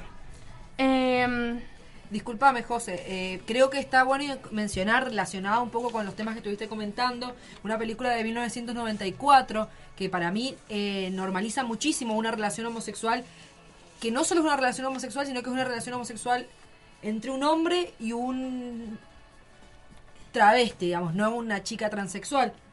Eh, Eh, la película es posterior. El musical, la presentación como musical es en 1994. Ah, claro, sí. La película es del Pero la 2005, película- que es la película Rent, que también abarca todo el tema de... La película es una mentira, digamos, porque vos pensás que vas a ver un musical y la vas a pasar re bien y terminás con el Ah. corazón destrozado. Este... todavía, de hecho, todavía tengo la canción final, la de los minutos y los momentos en la cabeza y no me la voy a sacar Bueno, nunca la más. usaron después en Glee con Le la muerte de. Glee. Bueno, Eh, estamos es hablando del, terrible. del el comienzo, ¿no? De Rent. Y que de también es el 24 final. Hours. Claro, que es el, es el principio y el final. Este, bueno, es una película que normaliza mucho esta relación, a mí me parece re interesante. Y el tema del SIDA, porque no solo lo centra en una pareja homosexual, sino también en una pareja heterosexual. Sí, y también eh, en una sociedad y en un grupo de minorías, que de hecho eh, los LGBT a finales del 90 y principios del 2000 comenzaron a ser una minoría y empezaron a ser, o sea, no comenzaron a ser una minoría, disculpen, dentro de la industria del cine comenzaron a ser una minoría. Disculpen, no quiero ofender a nadie. Eh, y es más, algunas películas utilizaron el recurso del humor para enseñar, eh, abro comillas, enseñar igualdad, cierro comillas, como La jaula de las locas o eh, Papá por, si- de por vida. ¿Se acuerdan la película de, eh, de Robin Williams? Sí. De Ah. Mrs. Doubtfire, que ese Sí. se iba a pasar por una mujer eh, para Ah. cuidar a sus hijos, etcétera, etcétera. Eh, También la película que quiero recomendar fuertemente, la película But I'm a Cheerleader. 1999. 1999. en esa aparece RuPaul, ¿o no? No sé, la No. que sé, que la protagonista es Natalia León, también conocida como Nikki en Orange is the New Black. Es la historia Sí. de una chica que es porrista, pero es lesbiana y su familia decide enviarla a un centro de rehabilitación para gente homosexual, Es que un- es el centro de rehabilitación más hilarante, creo, de la historia. Lo bueno es que es una comedia romántica, pero con relaciones eh, y homosexuales. sí aparece RuPaul. Gracias, y donde gracias. aparece siempre siempre la figura no del, del normalizador el, el gestor el padre que quiere que sus hijos sean normales digamos y los envía a una institución que se encarga de eso Muy Me entretenida, muy hilarante la, la película, recomendadísima. Bueno, vamos ahora un poco a tocar las películas que dijo Juancho. Secreto en la montaña, 2005, Ang Lee, que es súper importante porque al mostrar una relación tan explícita en la pantalla es como que abrió un- las puertas a que se empezaron a mostrar más de este tipo de relaciones como en El Cisne Negro en películas mainstream de Hollywood, protagonizadas por grandes actores. ¿Cuáles otras películas? B de Venganza, una relación lésbica pero preciosa que parte del corazón. No vamos a decir más porque es alto spoiler, pero chicos, si no han visto B de Venganza, loco, 11 años que salió la película, pónganse las pilas. Eh, De las hermanas Wachowski cuando todavía, eran, cuando todavía eran los, hermanos. Ma- Wachowski. Eh, Milk, película del 2008 sobre, sí, con Sean Penn, eh, dirigida por Gus Van Sant, que habla de la vida de Harvey Milk, activista. Eh, Súper importante. Eh, Primer eh, legislador homosexual en los Estados Unidos en la década del 70, asesinado. miren, datazo, gente. Por Minerva Macangipedia. La fusión. la Va- fusión vamos de- siguiendo sumando títulos. En cualquier momento es una Daenerys de la tormenta. Bien, Filadelfia, que hemos hablado un rat hace nada. Eh, Big Boys, eh, Big Girls Don't Cry, iba a decir. Los chicos no lloran, los chicos grandes no lloran. Plegarias para Bobby, del 2009. Eh, un, un garronazo, digamos, uno se pone muy triste viendo esa película. La, la pasa muy mal. Es una gran película, muy dramática y muy emotiva. Eh, bien, La vida de Adele o El azul es un color cálido, también eh, preciosa, del año 2013. Muchachos de uniforme, de 1931, que es una película que en realidad eh, se considera perdida, porque se han perdido varios fragmentos, y que se cree que fue la primera película de temática lesbiana de la historia. Eh, alemana, claramente, porque Hollywood no lo hubiera permitido. Maldito código Hayes. Plata quemada, película argentina de Marcelo Piñeiro, del 2001. Dioses y monstruos, de 1998, de Bill Condon y protagonizado por Si- Sir Ian McKellen. Una película súper interesante. Bueno, otro actor eh, abiertamente Otro abiertamente homosexual que también ha hecho varios trabajos. eh, aparte de conocerlo porque es el, el ícono nerd por excelencia con sus papeles, también hizo de gay en algunas series, por ejemplo en Vicious.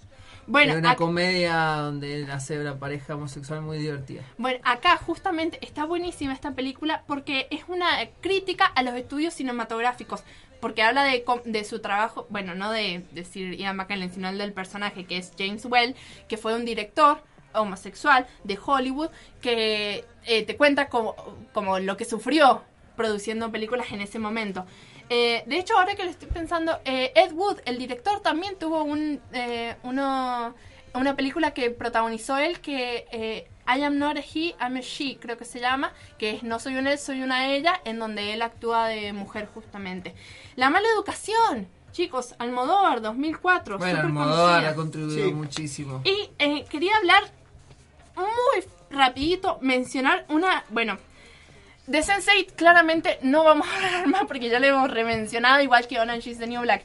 Una súper recomendada que no hemos recomendado, de hecho, muchos realities acá en, en los nerds, que es RuPaul's Drag Race, con RuPaul, que es el trans o la trans, porque él no le molesta si le dicen el o la de Estados Unidos y la amamos o lo amamos también. Y de hecho él tiene muchos eh, personajes, actuado como hombre, actuado como mujer, eh, es una divina. Sí, es Eh, un- un también divino. aparece en la última temporada de X-Files en uno de los episodios. Sí, Eh, y actúa en Girl Boss, hace de vecino justamente de Creo la que un protagonista. poco es un, un ejemplo de un personaje bastante andrógino, digamos, él, digamos, es un gender fluid también. Gender fluid, sí, me parece que es más gender fluid. Eh, cero drama con nada.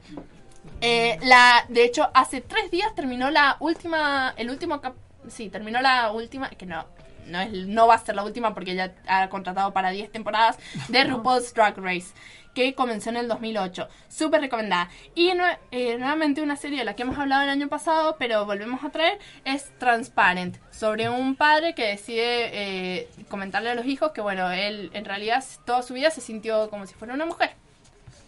Acá nos están recomendando y recordando eh, Pink Flamingos de John Waters, Uh. Eh, un director complicado, hay que ponerse a ver esa película. Escenas, el, la famosa escena de la caca, vamos a ver, con ese nombre, ¿la dejamos? Eh, creo, quisiera hacer una última mención con algo que dijo José, que creo que es muy interesante en el tema del, de la, digamos, evolución que ha tenido Hollywood en este sentido, que es que si bien hoy en día los personajes homosexuales, abiertamente homosexuales, actores y actrices, están bastante bien eh, Representados. vistos, bien representados, no pasa lo mismo con los personajes transexuales, ya que es muy común que hombres sean contratados y ganen Oscars, como es el caso de Jared Leto, que no me quejo porque lo amo, pero eh, ganen premios siendo hombres que representan a mujeres, o sea, mujeres trans. Como es el caso, bueno, Jeffrey Tambor de Transparent dio un discurso súper emotivo cuando ganó el Emmy el año pasado y dijo algo que para mí es súper interesante, que es que él espera ser el último hombre cisgénero ganan- que gane un premio por interpretar a una mujer transgénero. Después de todo, hay muchos actores y actrices trans muy interesantes. Bueno, el caso de, creo que puedo mencionar así solamente realmente dos, que son Laverne Cox de Orange is the New Black y, el, y la actriz de mm, que hace de Nomi en Sense8, cuyo nombre es Jamie Clayton. Ambas son, digamos, las únicas dos caras visibles hoy en día del el colectivo transgénero haciendo de personajes transgéneros. Después de todo, es- sería lo coherente contratar actores transgéneros. Sí. Eh, bueno, y perdón, algo que me olvidé. Hedwig and the Angry Inch. Chicos, un musical increíble que lo vamos a tocar más cuando hablemos de musicales. Súper recomendado en 1999, Johnny Mitchell Campbell. Y que es el director que de ahora de How to Talk to Girls at Party, la nueva película basada en un texto de Neil Gaiman. Sí, excelente. Glam Rock, para los que les gusta, increíble película. Y ahora vamos a escuchar una canción para irnos a la tanda que tiene que ver con uno de los momentos más importantes, digamos, en los últimos años en lo que sería la- el rock nacional en cuanto a las temáticas queer, porque es el episodio en el que mm, Pergolini en su programa a- allá a principios del 2000 estaba bardeando muchísimo a Leo García, le estaba diciendo que era que era puto, que se, se burlaba de su sexualidad.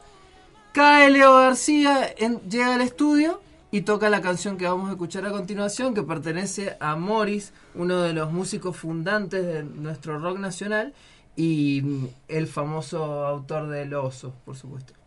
Vamos a escuchar Escúchame entre el ruido. ¿Qué? De Morris.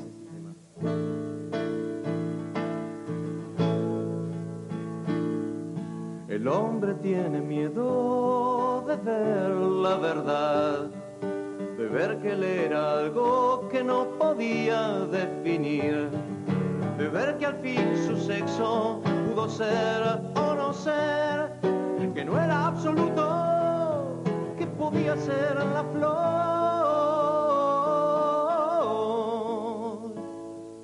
El hombre tiene miedo de su sexo también y niega la mujer que lleva dentro de él.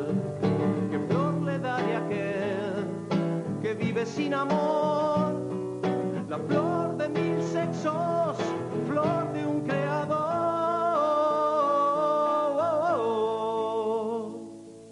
Cuando él era muy pequeño, él sabía vivir.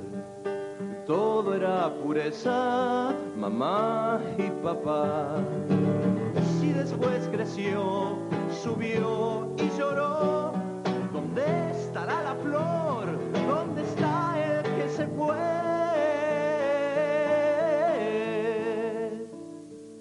Un día la farsanta, nuestra gran sociedad, le dijo mil mentiras, lo metió en un corral. Le dijo que su sexo él tenía que ocultar. La flor se marchitó, no pudo ver el sol.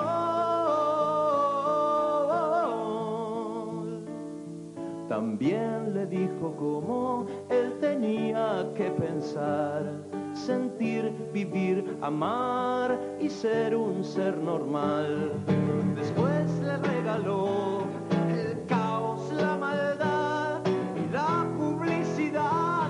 Por fin lo convenció.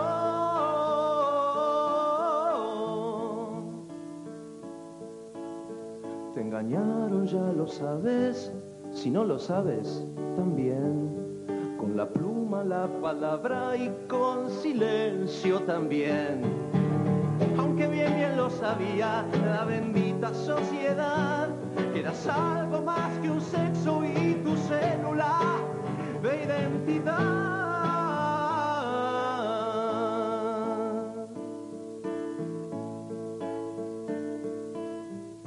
Lo miro a mi abuelo, él era muy viril, pero igual que yo, era hombre o mujer. Díganme ustedes, dueños de la moral, la voz de ese viejito es de hombre o de mujer.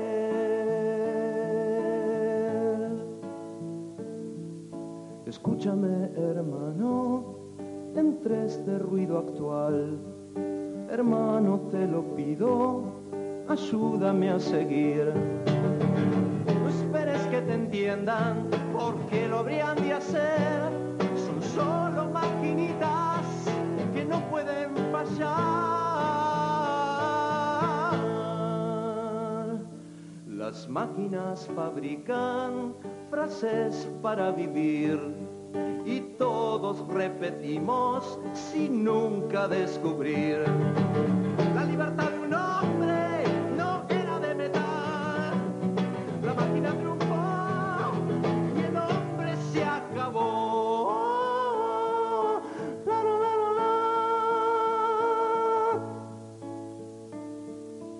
Ustedes dicen macho, varón y qué sé yo. Me meten en un molde como si fuera un flan.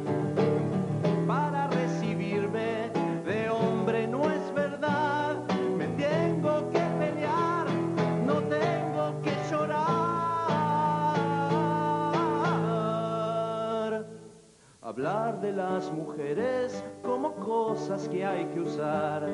Tener la pose macha y la voz del arrabal.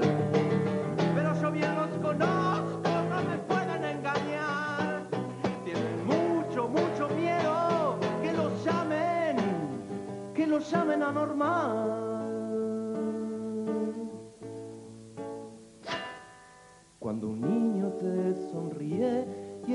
Quiere acariciar. Cuando lloras si estás solo y no hay nadie a quien llamar. Cuando mueres un instante porque estás con ella al fin. Cuando abrazas a un amigo que lo quieres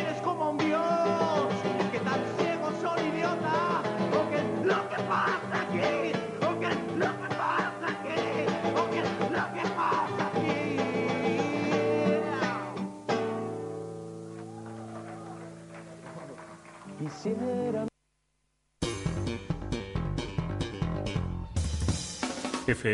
UTN. Una radio sin repetidoras, sin repetidoras, sin repetidoras. De acá. ¿Se imaginan un mundo en el que todos entendimos el final de Evangelion? Buena serie, ¿no? Sí. ¿Entendiste?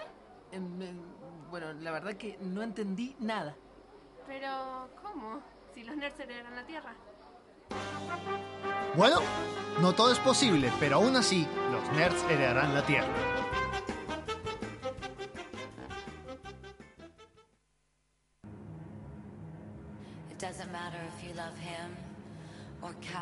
H I M.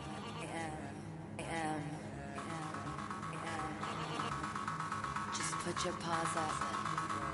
Cause you were born this way, baby.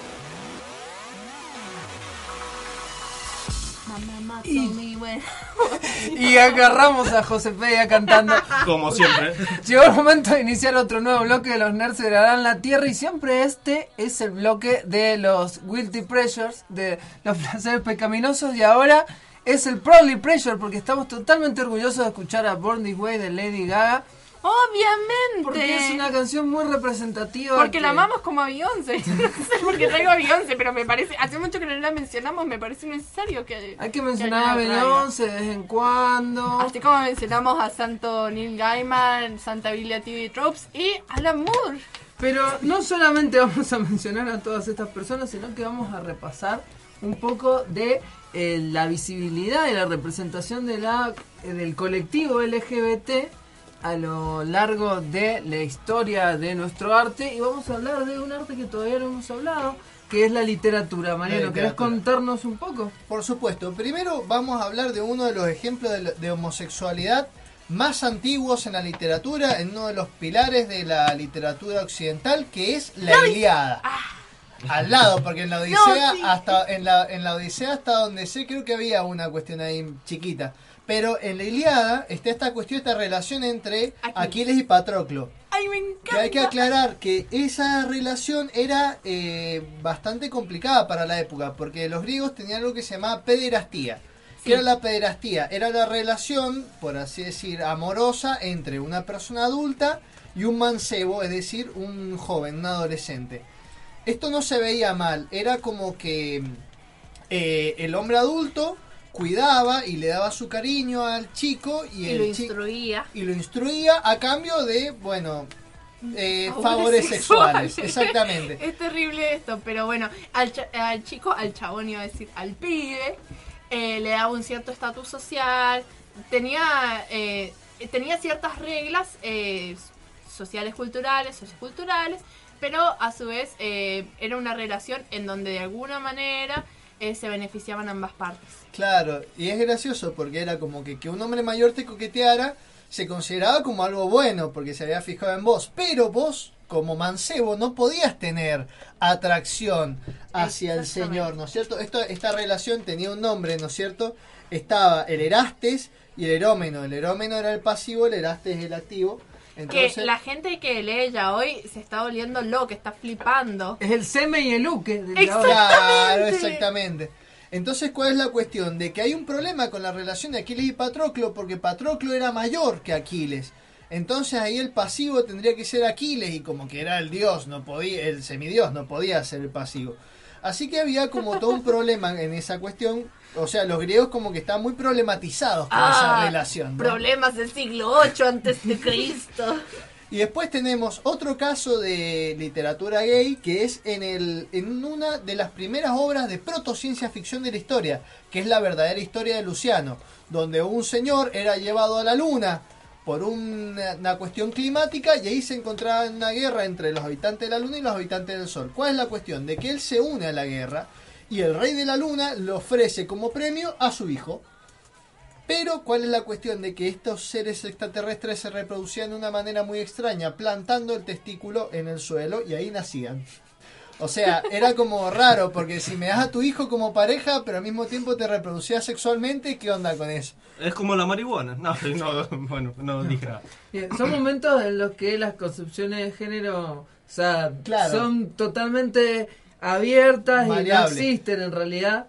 Eh, se puede manifestar de diferentes maneras. También hay un ejemplo de eso en el banquete de Platón. Ah, En el, banquete de Platón sí, y lo iba a saltar por una cuestión de tiempo, que habla sobre el origen del hombre, esta cuestión de que había, eh, había un ser primigenio, ¿no es cierto?, que era como redondo, y, un, y el dios como que los partió a la mitad, o sea, se los parte a la mitad, entonces queda de un lado la mujer, de un lado el hombre, y por eso es que sentimos atracción hacia el sexo opuesto. Pero si la división ocurría entre los hombres primigenios y la mujer primigenia, estos como que eran puramente mujeres y puramente hombres. El que, por así decir, todos los heterosexuales vendríamos de una criatura que era llamada hermafrodita.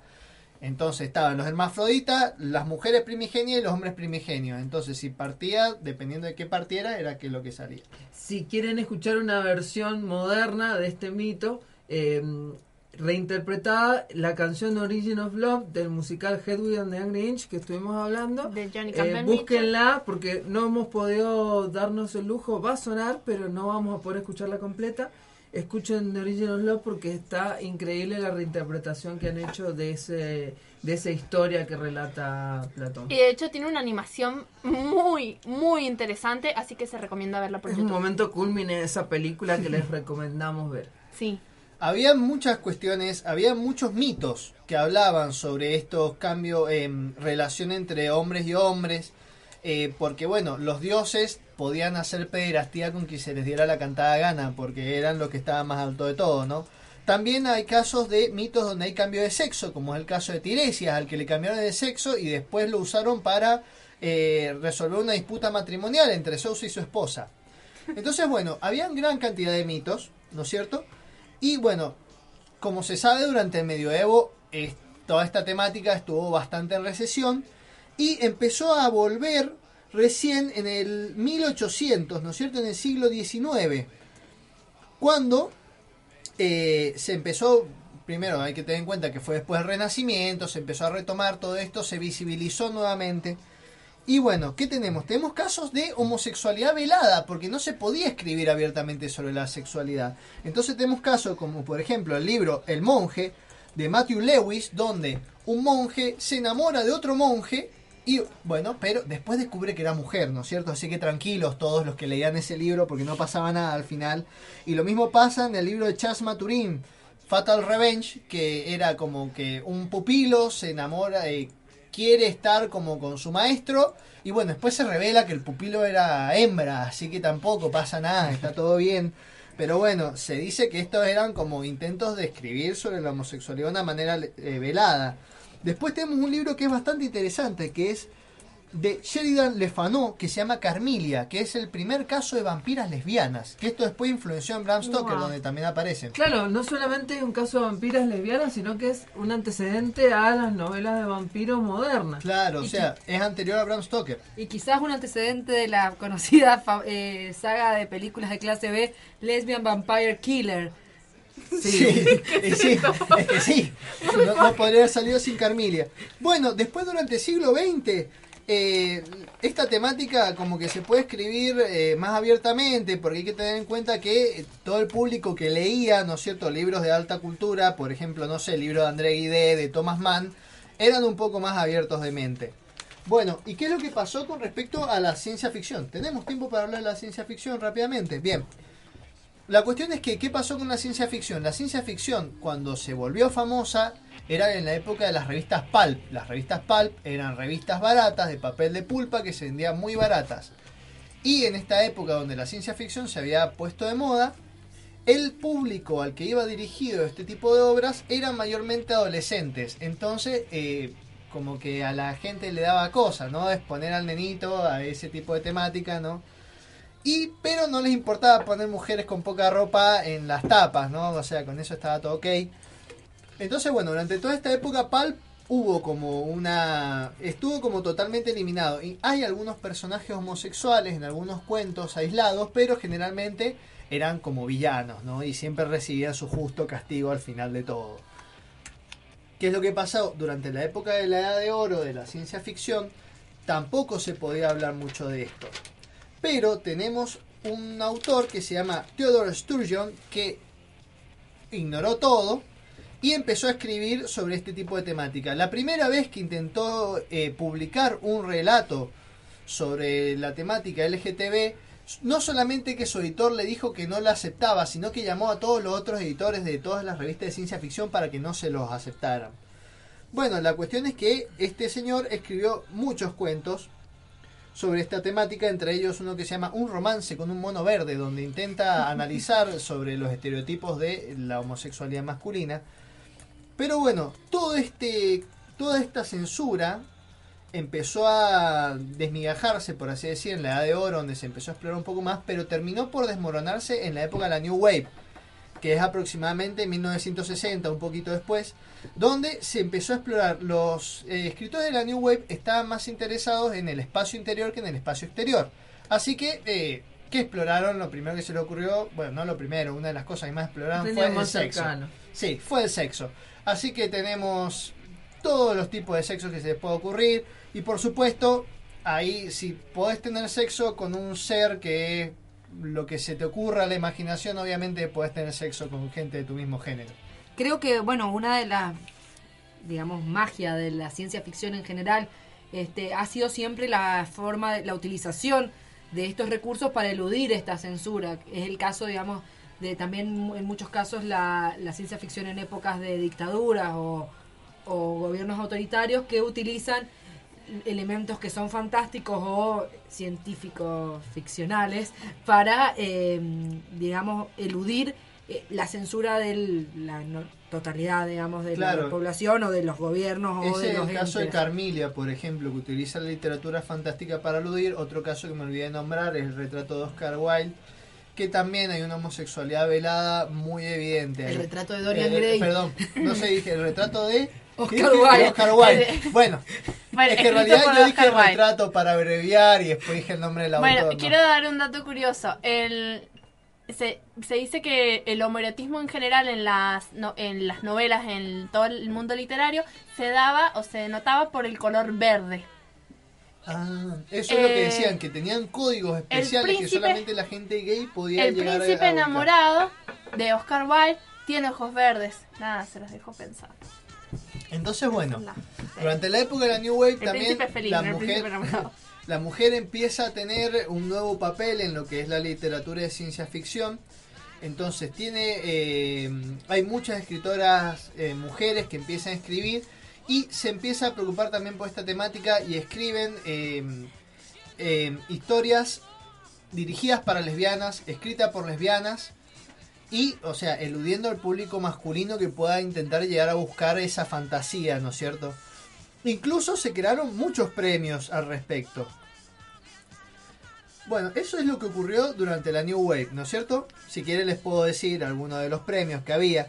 Pero bueno, la cuestión es que durante cuando termina la New Wave se normaliza un poco más esto y eh, se empieza a escribir abiertamente. Ahora tenemos un montón de casos. Eh, por ejemplo, uno de los libros que está teniendo muy buena muy buena recepción es Un largo camino para un pequeño y enojado planeta, que es de una escritora que se Becky Chambers, que es una escritora que se preocupa por este tipo de temática, donde tenemos eh, es una nave que está viajando a un planeta y adentro tenemos un montón de extraterrestres o de seres que tienen diversidad de género y pueden cambiar de género tranquilamente, bueno. También hay unos premios, se entregan unos galardones. Sí, eso es lo que tenía acá. Los premios Galactic Spectrum, por ejemplo, que son, bueno, eh, son entregados a aquellos que dan una visión positiva sobre este tipo de temática y también están los premios literarios Lambda, que eh, entre, entre uno de los requisitos está el tener una orientación sexual eh, LGTB. Sí, también están los premios que nosotros hemos mencionado en un programa anterior, porque fue cuando se entregaron, que son los James Tripty Jr., que es en honor a una escritora que escribía con seudónimo de hombre sobre temáticas de todo tipo y siempre premia eh, el manejo de, de estos conceptos en la, en la literatura de ciencia ficción y algo que es curioso que es uno de los premios aparte de todo el reconocimiento, el dinero, todo lo demás es un chocolate, también nos entregan un chocolate. Así que bueno, y como estamos hablando de ciencia ficción, uno de los derivados de la ciencia ficción es el cómic. Así que, Paul Noguerol, ¿tenemos tiempo todavía para hablar del cómic? Vamos a hablar muy poquito de cómics porque nos está matando el tiempo que nos queda. Pero bueno, la representación de los de la de, mm, de la comunidad en lo más, lo más Por gay, lo supuesto. más viejo, Batman y Robin. No, sí, a ver, eh, la representación Pederastía. tiene viene de, de muy lejos, ¿no? Pero el tema es que siempre ha sido representado de una manera como habías dicho vos y como hemos estado hablando, todos sabemos, primero se representaban de manera burlesca, eh, sumamente exagerada, pero sí tenías personajes en los comienzos del cómic que tenían, eh, pues podían ubicarse dentro de esto, dentro de la colectividad. Por ejemplo, eh, cuando las historietas salían en los diarios, antes de que empezaran a salir en revistas, que esto es eh, en la década del 30, más o menos en la época del PAC, había algunos personajes, por ejemplo, una villana de la tira Terry y los piratas que se ve- vestía de hombre. ¿Qué pasa? Eran, generalmente eran villanos, eh, que en este caso se justificaba que secuestrara a la, a la amada del protagonista porque le gustaba. Pero no más allá de eso no está no era una visión positiva ni para nada. Qué pasa aparecen los superhéroes de- eh, en la segunda guerra mundial y hay algunos héroes eh, que mm, son eh, transexuales en cierta manera travestis a partir de eh, situaciones de ciencia ficción o por ejemplo tenemos el caso de Madame Fatal, que era un, un hombre que se transformaba en una señora que luchaba contra el crimen. Eh, o Tornado Rojo, que era una mujer que te- tenía traje de hombre y de superhéroe hombre y los villanos no se daban cuenta de que no era una mujer. Bueno, más allá de, de estos casos aislados, un caso paradigmático es el de Mujer Maravilla, donde nos presentaban por primera vez, eh, un, es un conjunto de mujeres eh, viviendo en una isla eh, que implícitamente no había ninguna referencia, pero decís que hacían, obviamente... ¿Dónde está el patriarcado? Por supuesto. Eh, todo lo contrario de eso, cómo se entretenían, bueno, estaba implícito.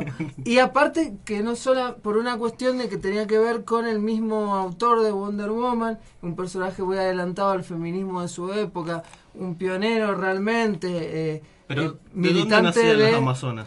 Dará, ¿qué sucedía? Eh, era muy adelantado a su época, entonces las Amazonas eran un grupo de razas guerreras prodigiosas que vivían alejadas de los hombres y eh, estaba implícita la relación homosexual Muerte que por podían snus, llegar a no. tener. Y fue explicitado en la película.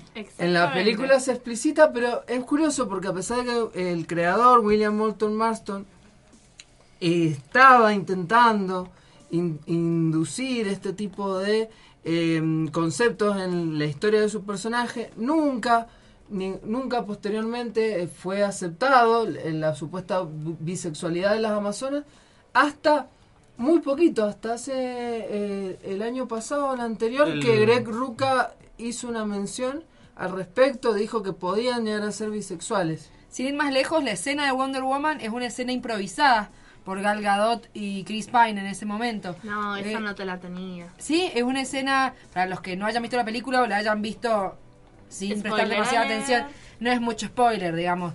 Eh, Wonder Woman le dice a Chris Pine que ella sabe todo sobre la reproducción y que ha leído un libro que dice que la y que bueno su misma vida lo, lo- lo ejemplifica que los hombres son necesarios para la reproducción pero no para el placer a lo cual Chris Pine te pueden imaginar un Me encanta señor la cara que pone, me encanta la cara que pone.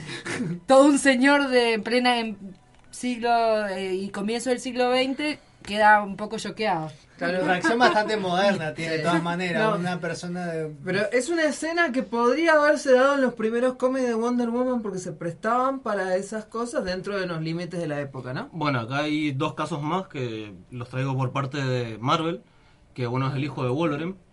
Sí, que- que- que lo nombramos es el programa pasado. Y en Rebirth de, Ma- de DC está el nuevo Green Lantern, que también es...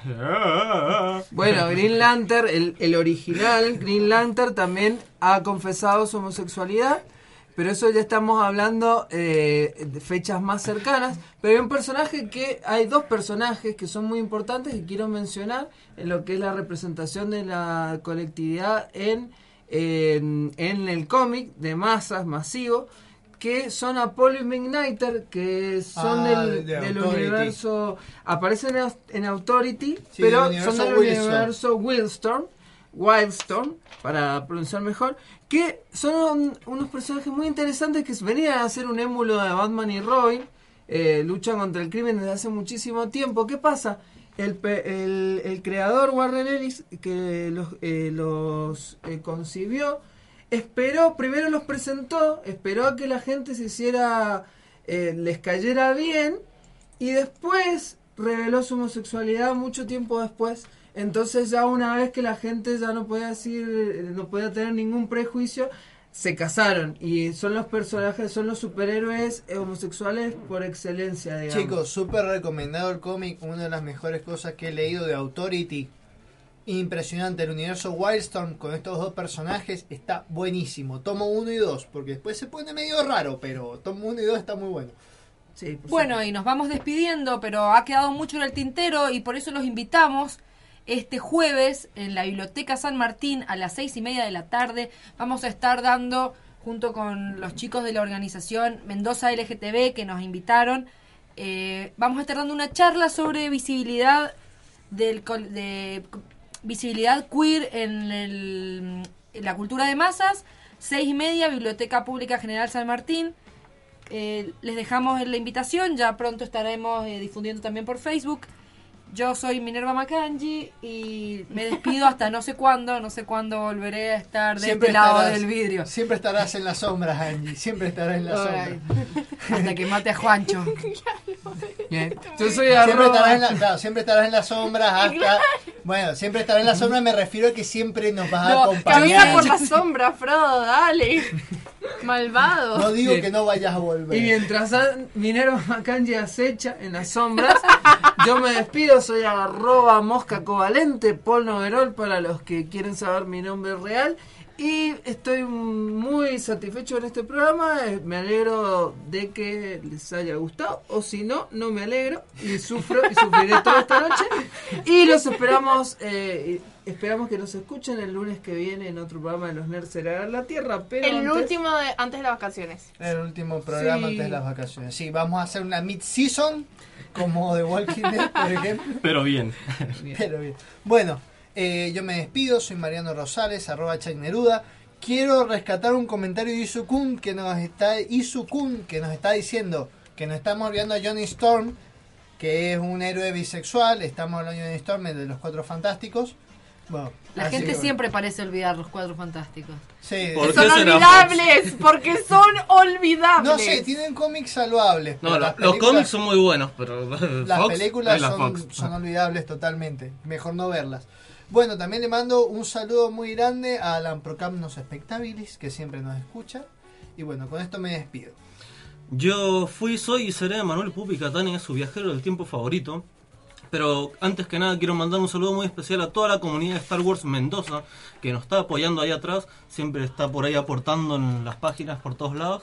Eh, un saludo especial a, a mi prima, la que nunca ha tenido problemas con nada, que es su cumpleaños, feliz cumpleaños, Ana. Así que el chiste de primera temporada. Eh, yo los estaré viendo la semana que viene y feliz Y- cumpleaños para mí. Y feliz cumpleaños para Pupi, que es este viernes. No se olviden de enviar sus mensajitos a la página. Y Eh, estaremos aceptando obsequios En la radio. en la radio. en la- Lo que quieran, incluso algún vestidito, que eso José yo no lo Cartas bombas. Cartas bombas. juegos de mesa, todo lo que quiera. Bueno, eh, se despide ahora José Conde, arroba la Josepedia. Los dejamos, eh, bueno, mucho saludo a Raúl Gómez A, a todos los que nos están escuchando. Eh, un saludo muy grande a mi mamá. Ah. A las madres de todos los participantes papá, del programa. Que me dijeron que nos estaban escuchando. A mi hermana que siempre nos escucha. Mi queridísimo primo Barça. Y eh, los taxistas que también nos están Nuestros escuchando. taxistas. Nuestros queridos taxistas. Y nuestro Eh, taxista en particular, nuestro un taxista misterioso. oyente y oyente fiel. Claro. Y eh, los dejamos con una canción que personalmente amo de un musical. Ah, y necesito decir, eh, Rocky Horror Club, Picture Show. Picture Show. Hay que verla. Bueno, los dejamos con otro musical, eh, una canción de musical que mencionamos hace un ratito, Origin of Love de Heavy and the Angry Inch. Chau chicos.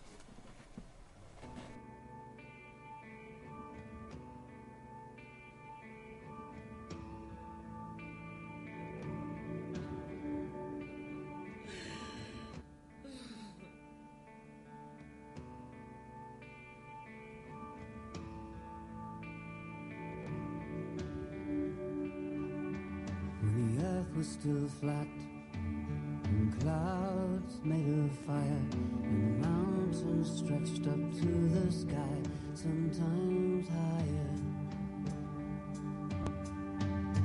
Folks roamed the earth like big rolling kegs. They had two sets of arms, they had two sets of legs, they had two faces peering out of one giant head so they could watch all around them as they talked while they read and they never knew nothing of love. It was before um, the origin of love. The origin of love. The origin of love. The origin of love. Now there was three sexes, then one like two men glued up back to back. They call the children of the sun. And similar in shape and girth was the children of the earth. They look like two girls rolled up in one. And the children of the moon was like a fork shoved on a spoon. They were spots on powder, cloud,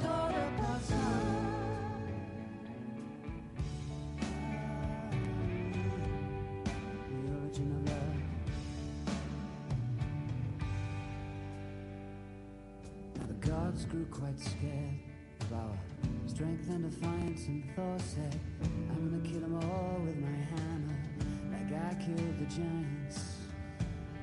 But Zeus said, no, you better let me use my lightning like scissors, like I cut the legs off the whales, dinosaurs into lizards, and then he grabbed up some bolts.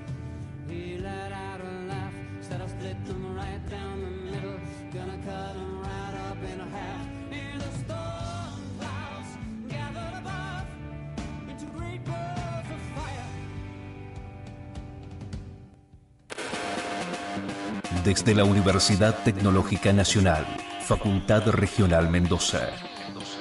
Transmite LRJ 404. FM UTN 94.5 MHz. Con estudios y planta transmisora ubicados en Rodríguez 273, en la capital de Mendoza, República Argentina.